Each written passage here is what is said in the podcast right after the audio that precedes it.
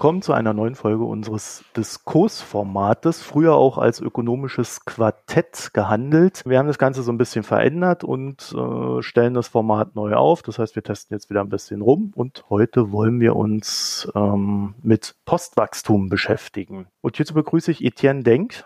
Hi. Und Sebastian Dolin. Hallo. Mein Name ist Marco Herak und ich glaube, es ist heute das erste Mal, dass wir einen kleinen Disclaimer vorab setzen müssen. Und zwar produziere ich für die Hans-Böckler-Stiftung den Podcast Systemrelevant und Sebastian, du wirst dich erinnern, wir beide sprechen darin immer wieder mal, jede Woche einmal. Und du bist wiederum der Direktor des IMK, einem Institut der Hans-Böckler-Stiftung und naja, äh, Arbeitgeber, weiß ich nicht, kann man das so sagen, zumindest Auftraggeber. Im Moment nicht dieses Podcast heute, ne? sondern nee, nicht dieses Podcast heute, sondern von Systemrelevant, ja. Ja, thematisch wollen wir uns, wie gesagt, heute mit Postwachstum beschäftigen und bevor wir da in Medias Res gehen, die ganz kurze Frage, Etienne, wer bist du und was tust du? genau, ähm, ich bin Etienne, ich bin 19, bin bei Fridays for Future aktiv und äh, das jetzt seit in etwa eineinhalb Jahren und habe mich quasi auch im Zuge der ganzen Klimathematik und der großen Herausforderung, vor der wir da halt stehen, damit beschäftigt, was es für Lösungsansätze gibt. Und da gibt's quasi ökonomisch gesehen über die zwei ja, Sichtweisen, ob wir jetzt Wachstum irgendwie weiterführen können und es einfach vom Ressourcenverbrauch entkoppeln können oder eben nicht. Und das geht dann eben in die Postwachstumsrichtung. Äh, und das ist eine ziemlich große, ziemlich entscheidende Frage, die wir uns eigentlich gesellschaftlich halt stellen müssen. Deswegen habe ich mich da einfach relativ viel schon mit beschäftigt im Rahmen von Klimaaktivismus. Ja, Sebastian, bei dir habe ich dich ja schon ein klein wenig vorgestellt, aber trotzdem nochmal die ausführliche Runde. Was tust du? Wer bist du? Ja, ich bin wissenschaftlicher Direktor des Instituts für Makroökonomie und Konjunkturforschung. Wir sind eins der Forschungsinstitute der Hans-Böckler-Stiftung. Das ist eine gewerkschaftsnahe Stiftung. Und wir kümmern uns vor allem um makroökonomische Phänomene. Also wie stark wird die Wirtschaft wachsen? Warum werden Leute arbeitslos? Wie hoch ist die Arbeitslosigkeit? Wie stark ist die Inflation, all diese Fragen. Also wir haben jetzt sehr viel in der Corona-Krise auch dazu gemacht, welche Maßnahmen die Regierung machen könnte, um eben diesen massiven Wirtschaftseinbruch abzufangen und abzufedern. Und wir machen das alles mit einer, schon auch mit einer gewissen Perspektive, einem gewissen Fokus darauf, was bedeutet es für die Arbeitnehmerinnen und Arbeitnehmer im Land ich glaube, ich äh, sage nicht zu viel, wenn ich äh, so formuliere, dass die Klimakrise, die ja sicherlich auch äh, eine der Grundlagen für die heutige Diskussion ist, allerorten mittlerweile ein Thema ist und mancher findet auch in den aktuellen heißen Temperaturen sicherlich die Bestätigung seiner Befürchtungen. Vielleicht mal so eine ganz lockere Einstiegsfrage für uns alle, Etienne. Ist die Welt noch zu retten oder die Erde? Ey, das ist, das ist schwierig zu sagen. Also es kommt natürlich immer darauf an, was man halt als Weltrettung sieht oder verkaufen möchte. Also, dass wir ein großes Problem haben und dass Schäden kommen und ja auch schon gekommen sind, dass Menschen sterben aufgrund klimatischer Veränderungen, das ist ja alles schon da. Das heißt, wenn wir drüber reden, können wir die Welt noch retten oder sind wir jetzt eigentlich noch optimistisch, dass wir es schaffen, dann sprechen wir eigentlich eher darum, Worst-Case-Szenarien zu vermindern oder quasi zu verhindern, oder eben Szenarien, die wir nicht mehr als, als lebenswert wahrnehmen würden. Und wir haben auf jeden Fall noch die Möglichkeit rein physikalisch dazu. Und es ist halt graduell. Das heißt, je länger wir halt nicht handeln, desto schlimmer wird's. Und es wird halt quasi auch, also exponentiell schlimmer. Deswegen glaube ich daran, dass wir es noch schaffen können, irgendwie eine lebenswerte Welt zu erhalten. Das durchaus, das können wir noch schaffen, wenn wir uns jetzt alle zusammenreißen und Konfliktlinien, die es gibt, überwinden, etc.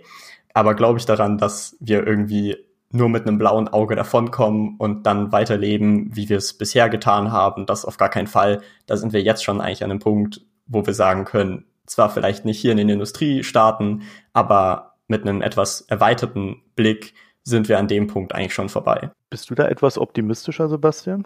Ja, ich bin tendenziell optimistischer, dass, also, wobei das, was Etienne jetzt gesagt hat, das hängt natürlich davon ab, was verstehe ich darunter, wenn ich sage, hm, wir werden das Leben nicht mehr so führen können, wie wir es heute führen. Bedeutet das, dass irgendwo Ackerflächen noch verloren gehen? Bedeutet das, dass bestimmte Gegenden wahrscheinlich nicht so bewohnbar sind, wie sie es heute sind? Oder wird es da Wassermangel geben? Und da würde ich sagen, ja, das, das wird es wahrscheinlich geben, weil dafür sind wir auf einem Pfad, den man so schnell nicht ausbremsen kann. Die Frage ist jetzt, ist es der Weltuntergang, ist das eine große Katastrophe oder ist es etwas, womit man dann umgehen kann? Und ich glaube, die Menschheit ist relativ anpassungsfähig und wird damit umgehen. Das alles soll aber nicht heißen, dass ich das jetzt gut heiße, sondern ich finde das schlimm, ich finde das dramatisch und ich glaube auch, dass wir entschieden was gegen den Klima Wandel tun müssen. Dann würde ich sagen, kommen wir zum Hauptthema und ich denke, es ist vielleicht ganz gut, erstmal zu umreißen, was ist Postwachstum. Sebastian, vielleicht würdest du da gleich weitermachen. Ich kann das natürlich versuchen. Ich bin jetzt kein Vertreter der Postwachstumsökonomie. Von daher kann mich dann Etienne gleich korrigieren, wenn ich was Falsches sage. Mein Verständnis ist, dass die Postwachstumsökonomie davon ausgeht, dass äh, wir erstens einen Wachstumszwang im bestehenden kapitalistischen System haben und dass man diesen Wachstumszwang eben brechen muss und äh, zu einer Wirtschaftsweise kommen muss, wo wir entweder weniger Wachstum oder sogar eine Schrumpfung der Wirtschaft haben. Und die Hoffnung der Vertreter ist dann, dass man damit das Wohlstandsniveau wie immer gemessen entweder halten kann oder nicht allzu weit absenken muss. Ja, genau. Also so, ich glaube, vom Grundtenor her würde ich da auf jeden Fall total zustimmen.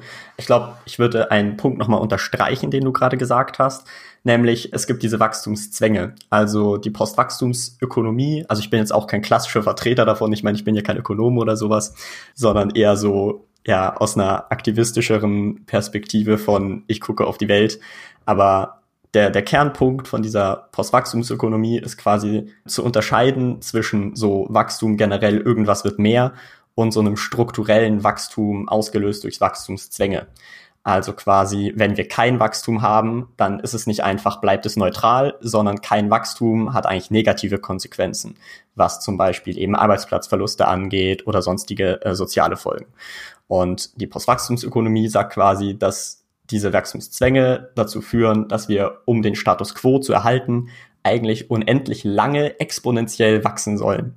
Und die Grundthese, von der die Postwachstumsökonomie jetzt ausgeht, ist zu sagen, ja, das funktioniert halt nicht. Also wir können nicht unendlich lange exponentiell wachsen, ohne bestimmte natürliche oder soziale ja, Kipppunkte zu überschreiten oder Punkte, an denen es einfach nicht mehr funktioniert oder halt krasse Rückschläge in Kauf nehmen zu müssen. Das würde ich sagen, ist die Kernthese des, der Postwachstumsökonomie und verteufelt jetzt nicht Wachstum per se. Also wenn wir jetzt, keine Ahnung, einen Impfstoff gegen Corona finden, werden wir auch Wachstum haben. Und das ist dann nicht grundsätzlich böse. So, das ist, glaube ich, klar. Das heißt, vielleicht mit der Ergänzung, so würde ich sagen, würde ich da total zustimmen. Das heißt, es gibt gutes und schlechtes Wachstum, oder? Ja, aber ich finde, äh, so wie Tien das jetzt dargestellt hat, und das ist auch eins der Probleme, was ich mit der Postwachstumsökonomie habe, ist, dass das aus meiner Sicht ein Zerrbild dessen ist, was viele moderne, progressive Ökonomen heute sagen würden. Also erstens äh, glaube ich nicht, dass es diesen Wachstumszwang gibt, den kann man theoretisch herleiten aus einer Situation bei gewissen Zinssätzen. Wir haben aber im Moment eigentlich äh, ja praktisch Nullzins oder sogar Negativzinsen für deutsche Staatsanleihen. Das heißt, da kommt eigentlich kein Wachstumszwang her. Ähm, ob wir jetzt über Arbeitsplätze, ob es da einen Wachstumszwang gibt, da können wir gleich nochmal drüber reden, weil da gibt es ja durchaus auch andere Möglichkeiten wie Arbeitszeitverkürzung und eigentlich ein Wachstum, egal was für eins, einfach nur zum Selbstzweck, das will ja heute auch wirklich keiner. Also da, da ist das Bruttoinlandsprodukt eben nicht besonders gut Wohlstand abbildet. Das, das wissen wir. Das steht übrigens auch in den meisten Lehrbüchern schon im ersten oder zweiten Kapitel mit drin. Das ist unterschiedliche Schwerpunktsetzung dafür. Aber äh, darüber brauchen wir eigentlich nicht zu reden. Und es geht ja immer um konkrete Dinge, die man mehr haben möchte. Also man sagt, ich bin der Meinung, dass wir vielleicht zu viele Kinder in Armut haben oder zu viele Hartz-IV-Empfänger oder dass die nicht genug Geld haben oder dass auch die Niedriglohnbezieher zu wenig Geld haben und dann sagt man, da möchte ich eigentlich gerne, dass, dass die ein bisschen mehr sich leisten können. Und, und da geht es auch nicht einfach um eine Produktion, um der Produktionswillen. Vielleicht ist ja der Unterschied, Etienne, da schon zu finden, dass man halt auf so Konsumgüter guckt. Also ich äh, gebe das ganz offen zu, ich hole mir alle zwei Jahre ein neues iPhone und da sagt mancher dann schon, oh, das ist aber ganz schöne Ressourcenverschwendung. Ich würde in einigen Punkten zustimmen, in anderen nicht. Also ich glaube, es stimmt. Also ich glaube, die meisten Leute haben das auf dem Schirm, dass nur mit BIP Wohlstand nicht gemessen werden kann, beziehungsweise halt der subjektive Wohlstand, wie wohl wir uns jetzt eigentlich mit unserem Wohlstandsniveau fühlen, weil das ja irgendwie der entscheidende Faktor ist. Trotzdem wird natürlich in der Wirtschaft eine Menge daran gemessen.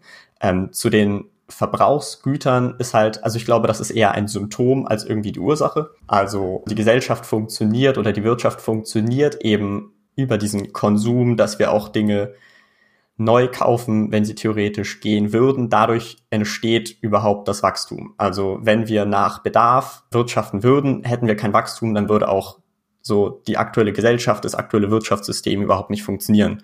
Insofern, da würde ich schon noch mal für die Wachstumszwänge irgendwie die Lanze brechen wollen und sagen, doch irgendwie sehen wir es doch immer, wenn, wenn das BIP irgendwie runtergeht und das Wirtschaftswachstum runtergeht, dass dann vor allem von Seiten der Politik, von Seiten der Unternehmen irgendwie Alarm geschlagen wird, oh, äh, wir sind gerade in einer finanziell schwierigen Situation, wir brauchen jetzt Hilfe, sonst müssen wir irgendwie Arbeitsplätze abbauen oder so. Das heißt, sieht man, denke ich schon. Und es gibt klar die Theorien, dass es irgendwie nur an Zinsen liegen könnte. Ich glaube, das ist halt sehr viel komplexer dass Wachstum nicht notwendigerweise an diese quasi administrativen Dinge gekoppelt ist. Das sieht man recht schön an der arabischen Welt, wo Zinsen theoretisch zumindest verboten sind aus religiösen Gründen, aber die Mittel und Wege finden, trotzdem so ähnlich wie Zinsen Wachstumszwänge einzubauen. Das heißt, das ist vielleicht so komplex, dass wir es nicht vielleicht jetzt hier so krass erfassen können, aber wir sehen uns quasi eher in der, in der Umsetzung, was passiert, wenn wir kein Wachstum haben, dass diese Wachstumszwänge dann doch irgendwo existieren. Ich verstehe das Argument aber immer noch nicht oder ich verstehe die Logik noch nicht, die dahinter stecken soll. Also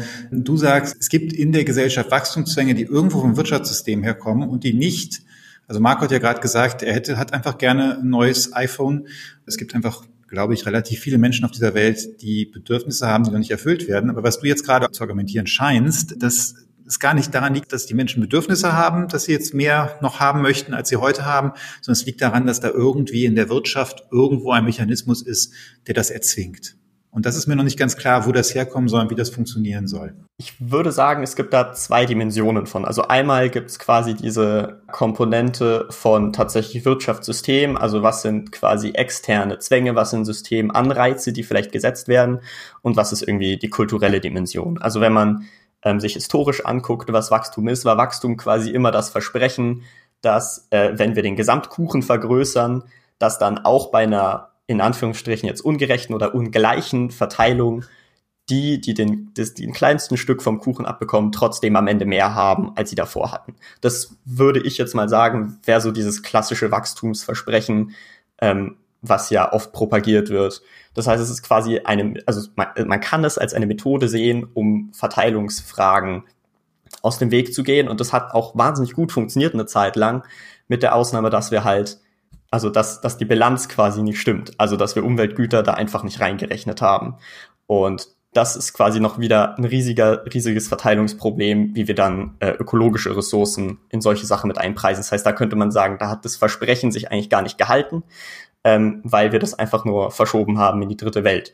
Ähm, und dieses, dieses Versprechen, das war quasi so der Grundauslöser, weswegen dann auch irgendwie die kulturelle Dynamik von Wachstum in Gang gekommen ist das Unternehmen das dann irgendwann gebraucht haben, das konsumiert werden wollte und so weiter durch dieses ganze kulturelle Versprechen von Wachstum, von Konsum und so weiter, was vielleicht auch irgendwie nach dem Krieg über Amerika reingetragen wurde. Das heißt, es hat hier zwei Dimensionen und natürlich kann man beides irgendwo als Wachstumszwang sehen, weil auch kulturelle Normen und sowas können Wachstumszwänge sein, die vielleicht nicht systemisch angelegt sind, aber die trotzdem Systemanreize dahingehend setzen, dass ein Nichtwachstum negative Konsequenzen hat und nicht einfach nur neutral ist, wie es ja rein so logisch gesehen werden könnte. Also ich hoffe, das Argument, wenn ich so ausgeführt habe, war irgendwie verständlicher. Versucht es jetzt beides zu beleuchten. Ja, ja verständlich schon. Ich habe da trotzdem ganz massive Probleme mit. Du hast gerade folgende Statements gemacht, wenn ich dich richtig verstanden habe. Du hast gesagt, das Wachstum hat eigentlich nicht dazu beigetragen, dass es den Menschen besser geht, wenn man es global sieht, weil das Problem verschoben worden ist in die sogenannte dritte Welt. Und du hast gesagt, eigentlich brauchen wir kein Wachstum, weil man kann das alles durch Umverteilung lösen. Ja, so das, wenn ich das jetzt mal so zusammenfasse. Ich habe schon mit, mit der ersten These Probleme. Ich habe mich sehr viel mit Entwicklungsländern beschäftigt, hatte sehr viel Hochschulpartnerschaft mit denen, war da auch sehr viel. Und ich, ich würde es überhaupt nicht sehr sagen, und ich finde, das ist entbehrt auch jeder empirischer Grundlage zu sagen, dass die jetzt letzten Jahrzehnte auf Kosten der armen Länder stattgefunden haben. Wir hatten 1990 noch fast zwei Milliarden Menschen, die in absoluter Armut gelebt haben. Das heißt, weniger als 1,90 Dollar Kaufkraft bereinigt pro Tag. Davon kann man sich auch in Entwicklungsländern nicht richtig viel kaufen. Und wir sind inzwischen irgendwo weiß nicht, sieben, 800 Millionen. Also mehr Menschen auf der Welt dazugekommen. Also wir haben wirklich den, den Anteil der absolut Armen und die absolute Zahl reduziert. Also 1990 waren das noch fast 50 Prozent der Menschen, die in absoluter Armut lebten. Zuletzt waren es noch 15. Das sind viel, viel weniger. Und den Menschen geht es auch de facto, zumindest was ich gesehen habe und wie ich es empfunden habe, deutlich besser. Äh, absolute Armut in Drittweltländern ist wirklich nicht romantisch. Also das ist erstmal die erste Sache, dass, dass diese These, dass wir das einfach auf die anderen abschieben, halte ich einfach für empirisch falsch. Und dann ist die zweite Frage, natürlich könnte man jetzt sagen, ich könnte jetzt umverteilen und damit kann ich dafür sorgen, dass es den Armen besser geht. Nur trotzdem ist mir noch nicht klar, wo jetzt der Wachstumszwang daherkommt, weil nämlich den Reicheren, den du es dann wegnehmen würdest, ich glaube, subjektiv gefühlt geht es denen danach ja schlechter. Und das hat hat ja relativ wenig mit dem Wirtschaftssystem zu tun. Dein kulturelles oder soziologisches Argument würde ich durchaus teilen, dass das natürlich auch so, dass man Vergleichsgruppen hat und nicht weniger haben möchte als die und dass man sich dann schlechter fühlt. Aber ich glaube, dieser Punkt geht von allem, was wir aus der Psychologie wissen, auch, auch stärker in die Natur des Menschen. Also der Mensch mag es einfach nicht, wenn er weniger hat künftig als, als vorher. Das ist, glaube ich, relativ gut belegt. Jein. Also wenn man quasi auf den aktuellen Stand guckt, wie sich der finanzielle Wohlstand quasi, also der wirtschaftliche Wohlstand entwickelt hat, dann ist die empirische Datenlage, die du gerade gemeint hast, durchaus richtig. Aber das berücksichtigt natürlich wieder andere Faktoren nicht. Also das wäre jetzt wieder, wenn wir es quasi nur an monetär-wirtschaftlichen Kriterien messen. Und da würde ich quasi sagen, das macht sich an noch viel mehr äh, aus, ob wir auf Kosten von der dritten Welt oder von der Zukunft und so weiter leben. Also es ist ja auch ein gängiges Narrativ, wenn es darum geht, irgendwie Schulden bei uns aufzunehmen, dass Politiker dann argumentieren, ja, wir können das doch der jüngeren Generation nicht antun, wir können es nicht einfach in die Zukunft verschieben. Wir leben dann auf deren Kosten. Und das Gleiche kann man jetzt halt natürlich mit dem Klima und der Umwelt und so weiter mit reintragen und sagen, wenn wir Gestaltungsoptionen von so dritte Weltländern und künftigen Generationen nehmen und nicht nur den aktuellen Zustand, sondern wirklich Gestaltungsoptionen. Dann haben wir quasi in den letzten 200 Jahren den Entwicklungsländern vielleicht Wohlstand so gebracht in einem gewissen Maße und Armut reduziert, aber auf der sozialen Seite zum einen halt Autonomie von denen eingebüßt, aber das ist jetzt vielleicht gar nicht so ein großes Thema. Das Hauptthema daran wäre halt, wir haben die Ressourcengrundlage für sowohl dritte Weltländer, aber auch vor allem für alle Menschen global in der Zukunft halt krass reduziert. Das heißt, wenn wir auf Gestaltungsspielräume gucken und irgendwie den ethischen Imperativ ansetzen, dass wir die Gestaltungsspielräume von Leuten irgendwie nicht vermindern möchten als Gesellschaft kollektiv, dann muss man quasi Ressourcenbasis und klimatische, räumliche Bedingungen und so weiter mit einpreisen. Und das tut man eben nicht, wenn man einfach nur quasi auf die ja, Wohlstandsentwicklung von Ländern guckt. Und da ist natürlich das super, super ungleich. Also zum einen darin, wie natürlich quasi Gesellschaften von Klimafolgen getroffen werden, als auch wer quasi die Verursacher sind, als auch natürlich dieser, ja, der immer Generationenkonflikt genannt wird, aber ich werde jetzt gar keinen so großen Konflikt aufmachen, sondern einfach zu sehen, dass wenn wir die Entwicklung, die wir haben, extrapolieren, dann haben wir jetzt vielleicht gerade einen Peak, aber es ist schon längst angelegt, dass wir das nicht einfach so fortsetzen können. Also quasi was, was du jetzt quasi mit deiner These wiederum propagieren würdest, wäre, wenn wir einfach so weitermachen, dann setzt sich der Trend auch fort. Aber ich glaube ehrlich gesagt nicht, dass du das halt selber glaubst im Angesichts der Klimakrise so. Und ich glaube, das haben wir jetzt inzwischen so alle verstanden, dass der Trend jetzt so nicht einfach fortsetzbar ist. Das ist so oder so werden sich Dinge ändern. Also ich finde das ehrlich gesagt echt problematisch, wenn man das einfach als ein bisschen materieller oder finanzieller Wohlstand abtut, was dann in Entwicklungsländern passiert ist. Denn es geht hier wirklich um Grundbedürfnisse. Ein Dollar neunzig pro Tag, das ist etwas, das man nicht drei Mahlzeiten am Tag hat, dass man wirklich Gesundheitsvorsorge, Gesundheitsversorgung, dass das alles nicht drin ist, dass Bildung wahrscheinlich nicht drin ist. Und äh, auch das Argument, dass die Entwicklungsländer Autonomie eingebüßt haben, das ist sorry, aber das ist einfach echter Unfug. Die Entwicklungsländer hatten vor 50 Jahren wesentlich weniger Autonomie und von auch, auch subjektiv für die gefühlt wesentlich weniger Gestaltungsspielräume als heute. Ich meine, China war damals ein bitterarmes Land mit weiten Teilen der Bevölkerung in Armut. Die haben das heute nicht. Und wenn man mit den Chinesen spricht, die sagen auch, sie haben andere Gestaltungsspielräume. Die waren damals ein Drittweltland. Heute wird man gar nicht mehr über China als Drittweltland reden. Also von daher die Frage, was ist da ein Gestaltungsspielraum, ist, da, da wäre ich echt ein bisschen vorsichtiger, gerade von der Perspektive, wo wir herkommen. Jetzt die Frage nochmal, du hast da, glaube ich, auch zwei Sachen ein bisschen durcheinander geworfen, weil du sagst, ich hätte gesagt, man muss einfach alles so weitermachen, alles wird gut. Das habe ich überhaupt nicht gesagt. Ich habe nur gesagt, man darf die Verbesserung der materiellen Bedingungen Und was das gerade für arme Leute bedeutet, das darf man nicht unterschätzen. Und natürlich kann man nicht einfach alles so weitermachen und die Lebensgrundlagen zerstören. Aber man muss, glaube ich, schon anerkennen, was da passiert ist und dass das echt eine Luxusposition ist, zu sagen, naja, das, das ging denen früher besser und das haben die eigentlich alles nicht gebraucht. Also ich glaube, darum geht's gar nicht. Ich glaube, niemand in der Postwachstumsökonomie, deren Vertreter ich zwar gar nicht bin, aber natürlich auch wir, ich nicht, niemand vertritt die Position, dass wir irgendwie Entwicklungsländern ihr Wachstumspotenzial und ihre Wachstumschancen absprechen möchten bis zu einem bestimmten Wohlstandsniveau, ähm, was halt Grundbedürfnisse erfüllt. Ich glaube, niemand auf dieser Welt spricht ihnen das ab. Das ist auch überhaupt nicht der Punkt. Also der Punkt war in erster Linie zu sagen, wenn wir quasi die Umwelt- und Klimazerstörung, die wir geleistet haben, mit einpreisen, dann ist die Entwicklung quasi gar nicht mehr so positiv, wie sie ist, weil die Grundlagen, was schon kommt, sind jetzt gelegt. Also wir haben im Klimasystem roundabout 20 Jahre Verzögerung was wir jetzt in Klimafolgen in Dritte Weltländern primär spüren, sind die Folgen von vor 20 Jahren, von dem CO2-Ausstoß. Das heißt, das ist quasi noch kein bereinigter Wert. Das war quasi der Punkt, den ich damit machen wollte, zu sagen, die Entwicklung, wenn wir sie jetzt noch extrapolieren in die Zukunft, ist nicht so positiv, wie wir sie haben und tendenziell auch nicht fortführbar. Das war quasi der einzige Punkt, den ich machen wollte. Und dabei geht es ja auch gar nicht um das Wachstum der Dritte Weltländern, sondern um das Wachstum primär der Industrienationen, deren Wertschöpfung ja quasi viel auch in dritte Weltländern stattfindet und deren Ressourcen benutzt. Also das war der Punkt, vielleicht nochmal ganz kurz zur Klärung, weil ich glaube, dass du zu der Umweltproblematik recht wenig gesagt hattest. Ja, äh, also wir waren ja auch noch gar nicht richtig bei der Umweltproblematik. Da habe ich auch überhaupt keine Probleme mit. Das ist ja etwas, was ich von Anfang an ja gesagt habe, dass, dass wir da uns, glaube ich, auch sehr einig sind, dass man den Klimawandel bremsen muss und dass man auch andere Arten der Umweltzerstörung bremsen oder umkehren muss soweit das geht. meine, manche Sachen, CO2 aus der Atmosphäre wieder rauszukriegen, ist wahrscheinlich technisch sehr schwierig. Aber trotzdem, da besteht überhaupt kein Dissens, sondern die Frage war ja, gibt es da einen Wachstumszwang, der systeminhärent ist? Und wenn es den gibt, dann würde ich gern verstehen, wo der kausale Mechanismus ist, weil ich sehe den, diesen Wachstumszwang eben nicht. Und ich glaube, das ist, das ist eine der, der Ur, also das ist eine der Grundlagen für, für viele Argumente der Postwachstumsökonomie, dass es diesen Wachstumszwang eben gibt.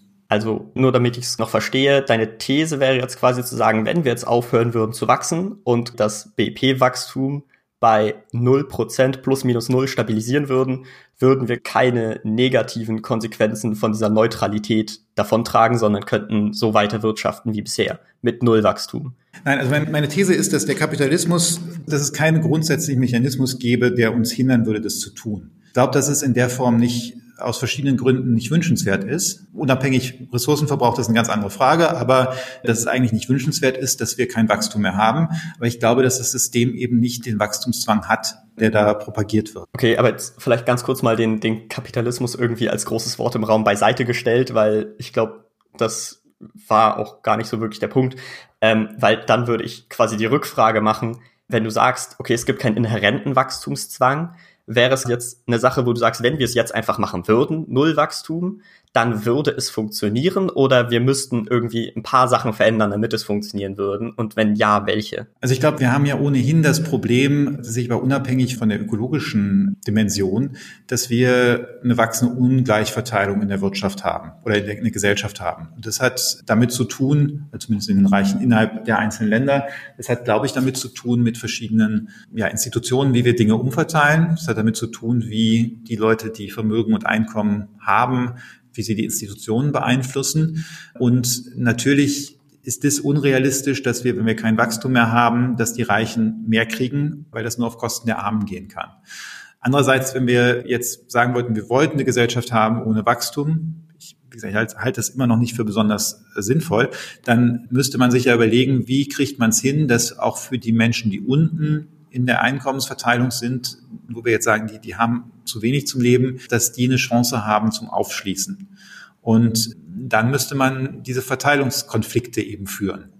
Also von daher dann natürlich, wenn ich kein Wachstum habe und ich möchte, dass der eine Teil der Gesellschaft mehr hat als vorher, dann muss ich das woanders wegnehmen. Und das bringt natürlich Konflikte. Ich glaube, da, da kommt man auch gar nicht drum rum herum. Okay, das heißt, der Punkt wäre zu sagen, wenn wir quasi eine bessere Verteilung innerhalb der Gesellschaft bekommen, dann müssten wir nicht wachsen. Ich würde immer sagen, solange wir nicht mehr Ressourcen verbrauchen oder die Umwelt nicht damit belasten, ist Wachstum unproblematisch und ist Wachstum sogar positiv.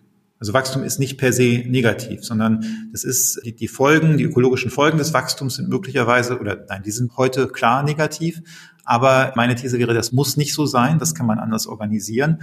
Und dann ist Wachstum an sich nichts, nichts Schlechtes. Okay, das heißt, der Weg jetzt laut dir wäre zu sagen, wir entkoppeln einfach so ganz klassisch irgendwie CO2-Ausstoß und Ressourcenverbrauch von Wachstum und dann ist alles super. Ja, dann kann man weiter wachsen. Und wenn das jetzt gelingen würde, und ich meine, vielleicht kann ich da mal die Gegenfrage stellen. Ich weiß, dass die Postwachstumsbewegung glaubt, dass das nicht geht, aber wenn es gehen würde, was wäre dann das Problem mit Wachstum? Warte, wenn es gehen würde, was wäre das Problem mit Wachstum? Ich glaube, das ist halt eine super soziologische Frage. Also ich weiß nicht, ob wir die jetzt halt anreißen wollen, weil so mein Hauptpunkt ist ja tatsächlich irgendwie, dass es mindestens in der kurzen Zeit, die wir jetzt noch haben, um irgendwie eine sozial-ökologische Transformation zu schaffen, nicht möglich ist. Also das ist der Hauptpunkt, zumindest von in meiner Interpretation. Dementsprechend, ich weiß nicht, ob wir das Thema aufmachen wollen, jetzt irgendwie soziologische Dimension von Wachstum, weil es halt super komplex und würde einen riesen anderen Punkt aufnehmen. Und ich weiß halt nicht, ob es darum jetzt geht. Also also ihr seid ja ja so ein bisschen ausgefasert. Ich würde vorschlagen, Etienne, hast jetzt mehrfach gesagt, wir haben wenig Zeit. Wie viel Zeit haben wir denn? Fangen wir doch mal damit an. Also ich habe grundsätzlich bis 14 Uhr. Nein, Zeit. ich meine jetzt auch nicht unseren Podcast, sondern ich meine die Problematik, unsere Welt zu retten hm. oder die Umstellung zu machen, die dazu führen, dass der, ja, dass das Ding hier nicht explodiert oder sonst was. Ah, alright. Unterschiedlich. Also man kann nicht sagen, wir haben irgendwie eine feste Zeit dafür. Die meisten Klimamodelle äh, rechnen eben mit diesem Budgetansatz, der jetzt verstärkt auch in die Debatte mit aufgenommen wird. Und da haben wir quasi noch Restbudgets, wie viel an CO2-Äquivalenten wir noch ausstoßen dürfen, bis wir bestimmte Temperaturen mit einer gewissen Wahrscheinlichkeit überschreiten. Und dann rechnet man diese Budgets quasi runter, beziehungsweise macht Reduktionspfade, integriert die und schaut dann, ob das irgendwie mit dem Budget übereinstimmt. Und wir haben jetzt laut IPC, also quasi wissenschaftlichem Konsens, noch je nach Reduktionspfad global vielleicht noch so bis 2050 Zeit. Und das impliziert schon, dass wir jetzt relativ schnell mit den Emissionen runtergehen und danach müssten sogar noch negative Emissionen folgen. Wir für, für Deutschland quasi fordern ja 2035 äh, netto null, ähm, weil wir sagen, wir müssen erstens mehr leisten als andere Länder, weil wir die Möglichkeit dazu haben. Und B, unser Budget ist quasi relativ klein, wenn man es mal auf Deutschland runterrechnet. Wenn wir einfach so weitermachen würden wie bisher mit den Emissionen, hätten wir halt in acht Jahren das Budget für 1,5 Grad aufgebraucht. Das heißt, wenn wir irgendwie linear reduzieren, hätten wir das Doppelte, dann wären das halt noch 16 Jahre ungefähr. Und in der Zeit das halt zu entkoppeln, um jetzt quasi wieder aufs Postwachstum zu kommen, das ist kaum möglich. Also mich würde da vor allen Dingen äh, interessieren, wie radikal dann eurer Meinung nach der Schnitt dann jetzt sein müsste. Also ich glaube, wir sind uns äh, weitestgehend einig darin, dass es nicht unbedingt der klügste Zug wäre, jetzt einfach so die Wirtschaft einzustellen, weil das ja auch zu sozialen Unruhen führen würde. Also äh, das heißt, man müsste ja jetzt äh, recht schnell einen gesellschaftlichen Konsens finden, wie viel man ja jetzt zurücksteckt in dem Sinne. Ja, also so ganz klar kann man die Aussage natürlich nicht machen, weil man weiß ja nicht, so wie läuft's. Also wo man auch ganz ehrlich sein muss, es gibt nicht den einen Masterplan zu 1,5 Grad und den gibt's auch nicht auf nationaler Ebene und auch nicht auf europäischer und auch nicht global so. Das heißt, wir können nicht jetzt schon wissen, wo wir rauskommen. Was wir halt machen können, ist zu sagen, okay, je schneller wir jetzt sofort die Emissionen runterkriegen, desto länger haben wir Zeit und desto sanfter wird quasi auch der soziale Umstieg und der Strukturwandel, weil wir einfach mehr Zeit dafür haben, wenn wir jetzt noch weitermachen und dann plötzlich merken, oh, jetzt wird's aber echt eng und dann komplett radikal, also noch viel, viel radikaler handeln müssen, als wir es machen müssten, wenn wir es jetzt machen. Also quasi je länger wir warten, desto schlimmer werden die sozialen Einschränkungen oder die sozialen Rückschläge, die wir hinnehmen müssen. Insofern ist es logisch, jetzt so viel zu machen, wie irgendwie möglich ist, wie administrativ möglich ist, wie auch mit einer ausführlichen Aufklärung der, der Gesellschaft und so weiter halt möglich ist. Und dann immer Monitoring zu haben und immer zu gucken, okay, wie stehen wir jetzt denn gerade? Weil den Masterplan gibt's nicht, aber je schneller, desto einfacher wird's. Also vielleicht noch ganz kurz dazu. Wir sind ja jetzt in dieser Lage, wo wir diese Krisenkonkurrenz manchmal aufbauen im Diskurs, weil wir so spät angefangen haben. Also hätten wir vor 20 Jahren angefangen, wie es vernünftig gewesen wäre, wäre es verhältnismäßig wenig Stress gewesen.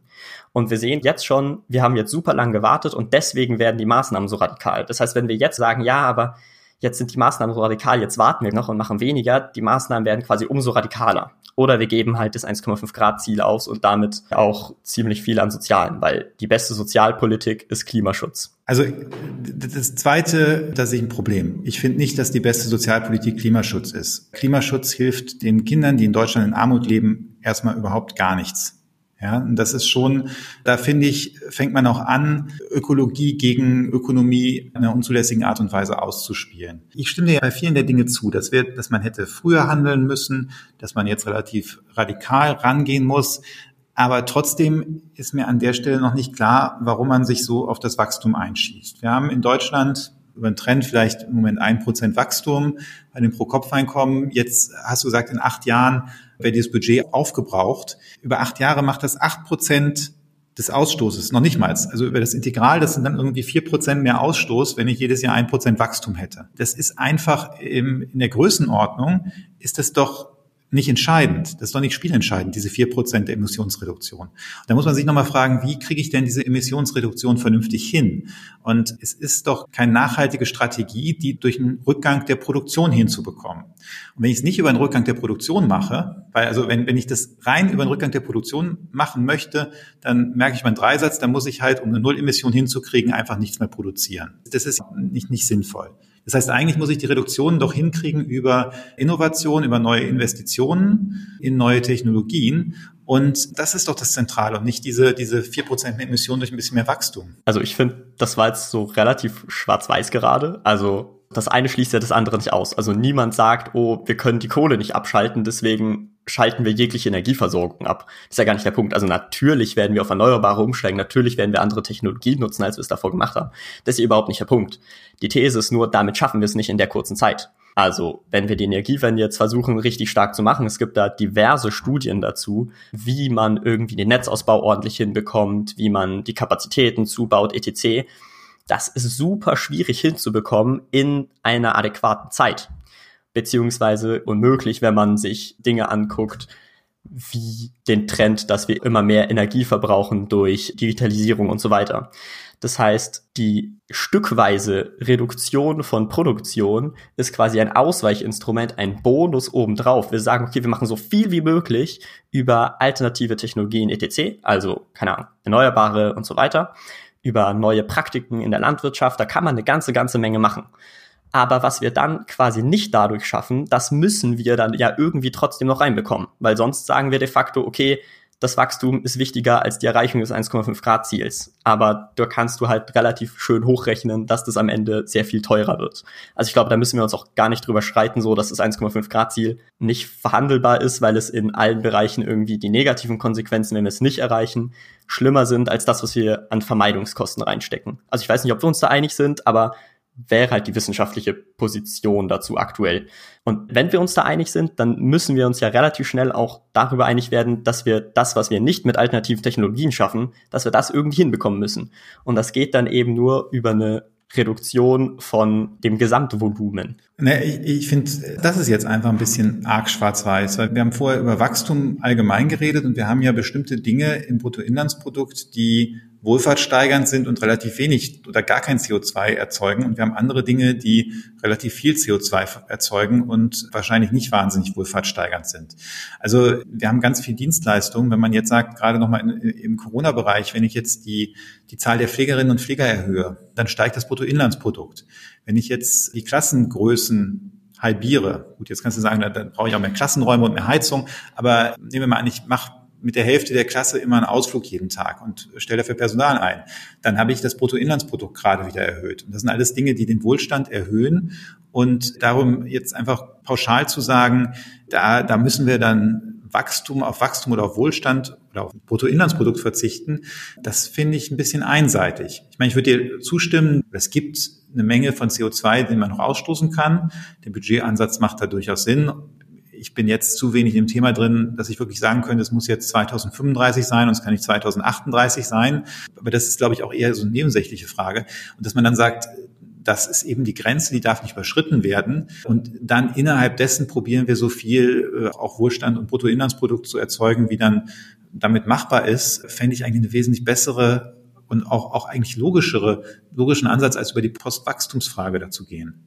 Bei den Beispielen, die du jetzt aufgezählt hast, also Pflegebereich, Bildung und so weiter, wenn du da quasi Wachstum erzeugen möchtest, dann wärst du ja theoretisch auch bei der Position, dass du langfristig ein gewisses Volumen der Industrie, der Chemieindustrie und so weiter abwickeln möchtest, wenn du Wachstum quasi alternativ erzeugen möchtest.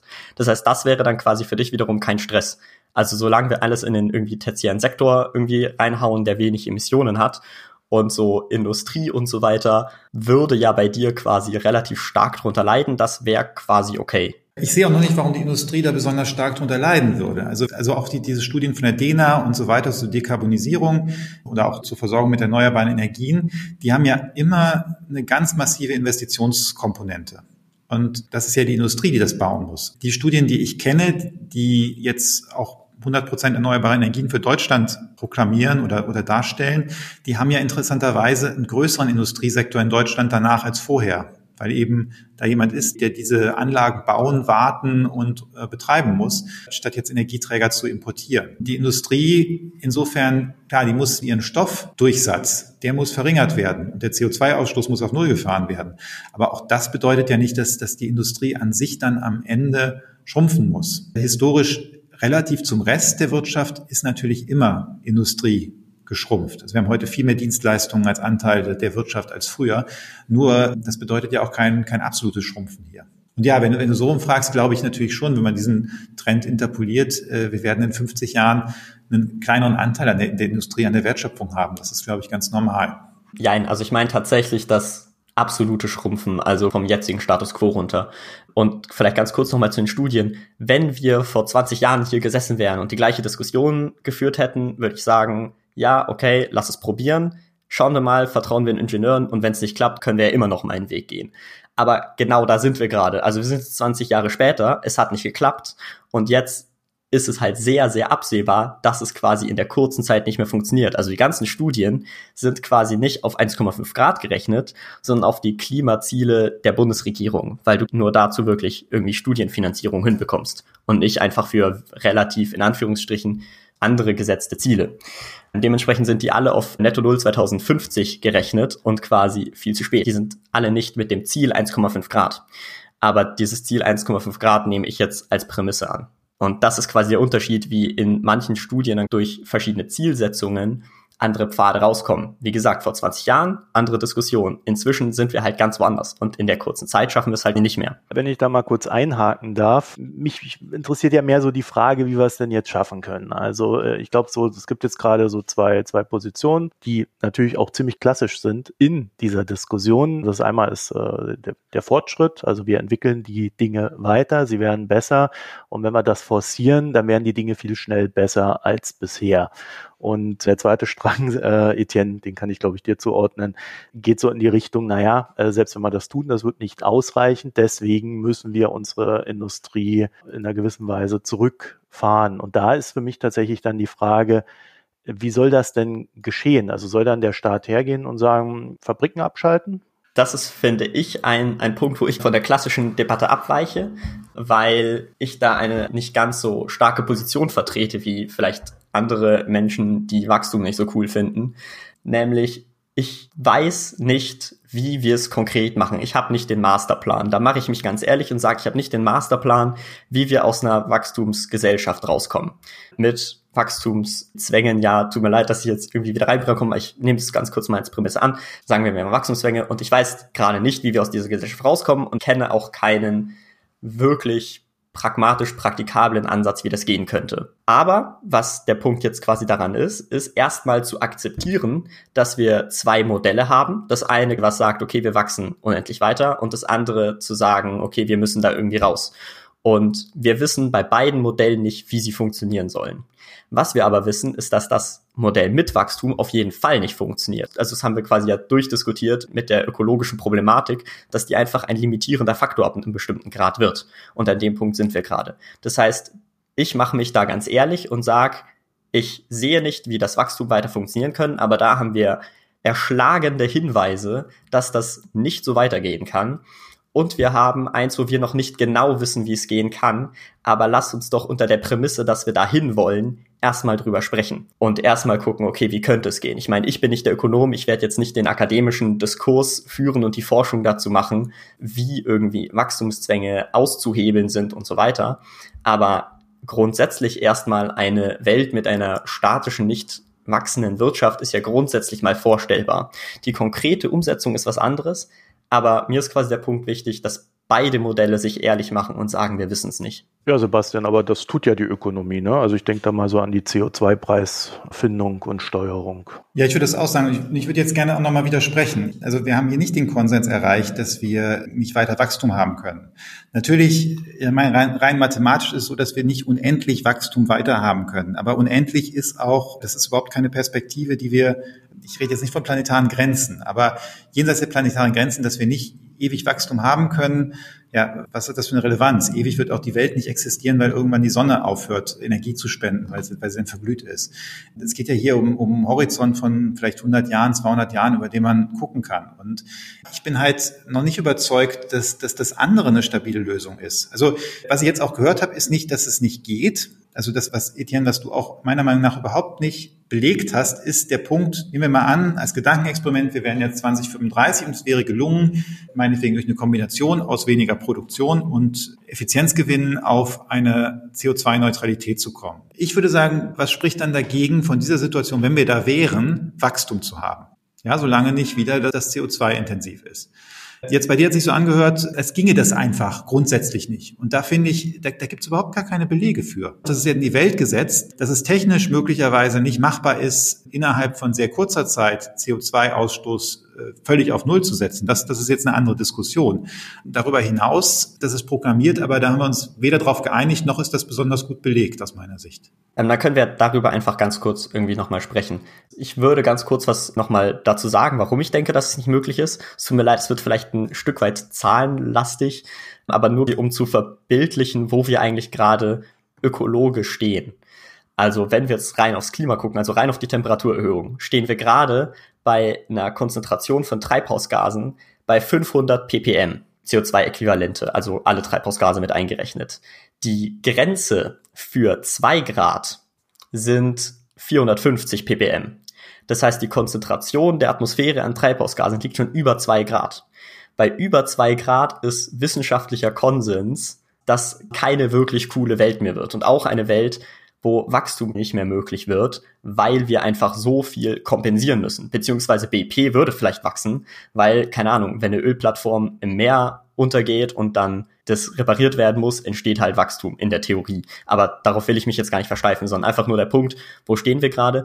Wir sind jetzt schon konzentrationsmäßig über zwei Grad. Wir haben noch eine Galgenfrist, weil die Ozeane noch ein bisschen was an CO2 aufnehmen werden und deswegen kommt es noch so ein bisschen zu diesem, diesem Restbudget aber theoretisch sind wir gerade unfassbar weit. Also wir haben jetzt schon sogar in Deutschland Probleme mit Trinkwasserversorgung an manchen Stellen. Das ist jetzt übrigens wieder hier diesen Sommer relativ aktuell. Da will ich mir gar nicht vorstellen, wie es in anderen Ländern aussieht. Das heißt, diese ganzen Dinge, die auch letztendlich dann Wohlstand hemmen werden, weil wir quasi nur noch Schäden kompensieren und nicht mehr daran arbeiten können, den Wohlstand für Menschen zu vermehren, weil das werden wir nicht mehr haben. Also wenn wir die ganze Zeit nur überschwemmte Städte wieder aufbauen müssen und so weiter, dann werden wir halt auch keinen Wohlstandsgewinn durch Wachstum haben. Dann steht beim BIP vielleicht meinetwegen plus 1,9 Prozent, aber das ist dann plötzlich nicht mehr Wohlstandsmehren, weil sich die Randbedingungen verändert haben. Unter der Prämisse gesehen okay, meinetwegen, das Wachstum können wir haben, aber das ist dann ein anderes Wachstum und vielleicht kein wünschenswertes Wachstum mehr. Und das jetzt quasi wieder runtergerechnet, also die Schleife wieder zugemacht. In dieser super kurzen Zeit haben wir erstmal eine bestimmtes Set an Technologie und ein bestimmtes Set an Technologien, die gerade entwickelt werden. Wir wissen, dass wir in der kurzen Zeit mit den Technologien, die wir schon haben, also keine Ahnung, PV, Windkraft, so Ansätze von Wasserstoff und so weiter, dass wir da in einigen Bereichen relativ weit kommen, in anderen nicht. Zum Beispiel ein Riesenproblem ist nach wie vor, wie man das Volumen bei der Chemieindustrie weiter decken soll. Und dann haben wir Entwicklungen, die gerade anlaufen, wie zum Beispiel eine größere Wasserstoffwirtschaft und so weiter.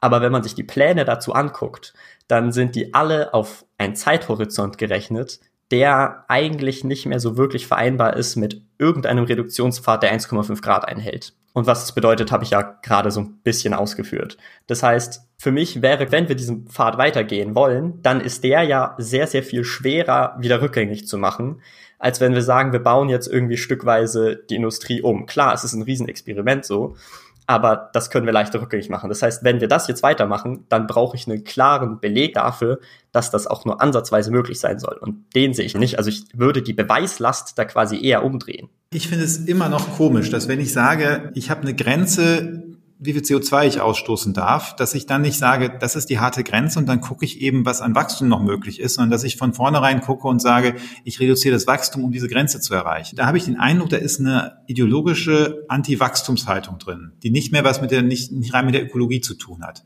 Weil selbst wenn das alles stimmt, was du eben gesagt hast, du hast ja den Hauptpunkt noch nicht behandelt, den ich gemacht habe. Ich habe gesagt, was wäre Gedankenexperiment, wir schaffen das durch, durch einen Rückgang der Produktion an irgendeinem Punkt jetzt den CO2-Ausstoß auf Null zu fahren. Von mir aus sind da Schäden, die sind dann da. Warum kann von dem Punkt es kein Wachstum mehr geben? Weil die Postwachstumsökonomie sagt ja, Wachstum ist nicht nur für die nächsten fünf Jahre oder für die nächsten zehn, 15 Jahre gegessen, sondern auf Dauer. Und das habe ich immer noch nicht verstanden. Okay, also den Punkt, da habe ich gar kein Problem, den würde ich dir geben. Also wenn wir quasi Postwachstumsökonomie einsetzen oder quasi einen Rückgang der Produktion, whatever, um das Budget einzuhalten, dann auf Netto-Null-Emissionen sind, haben die Erde in einem Stadium stabilisiert, wo wir cool damit leben können und wir dann quasi eine Möglichkeit haben, zusätzlich zu wachsen, ohne Ressourcen zu verbrauchen. Also, keine Ahnung, wir erfinden einen Impfstoff für irgendeine, die nächste Pandemie, keine Ahnung.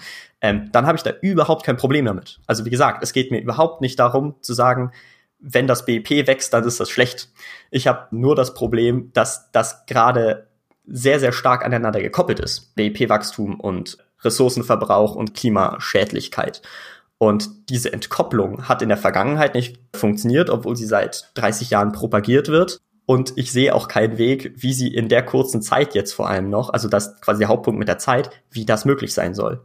Und dann müssen wir quasi jetzt irgendwie anfangen, dadurch, dass wir bei beiden irgendwie nicht genau wissen, wie es geht, mal anzufangen nachzudenken, wie es anders gehen könnte. Ja gut, da muss man vielleicht dazu aber auch sagen, und äh, das würde ich gerne mal zur Diskussion stellen an dem Punkt, Sebastian, ich glaube, wenn man jetzt sagt, das hat jetzt die letzten Jahrzehnte nicht funktioniert, dann muss man auch ehrlich zugeben, es gab auch keine Priorität darauf in der Industrie wie in der Politik. Genauso würde ich das sehen. Also es ist ja jetzt auch nicht so, ich war schon vor, also vor, vor relativ langer Zeit, Mitte der 90er Jahre, großer Verfechter von einer stärkeren Besteuerung von Energieeinsatz und CO2. Also ich war damals sehr fasziniert von dem Buch von Gore, Earth in the Balance, also der, der Vizepräsident von Bill Clinton, der relativ wenig damit durchgesetzt hat, aber das Buch hat ja damals im Grunde schon viele der Probleme angesprochen, die wir heute hatten.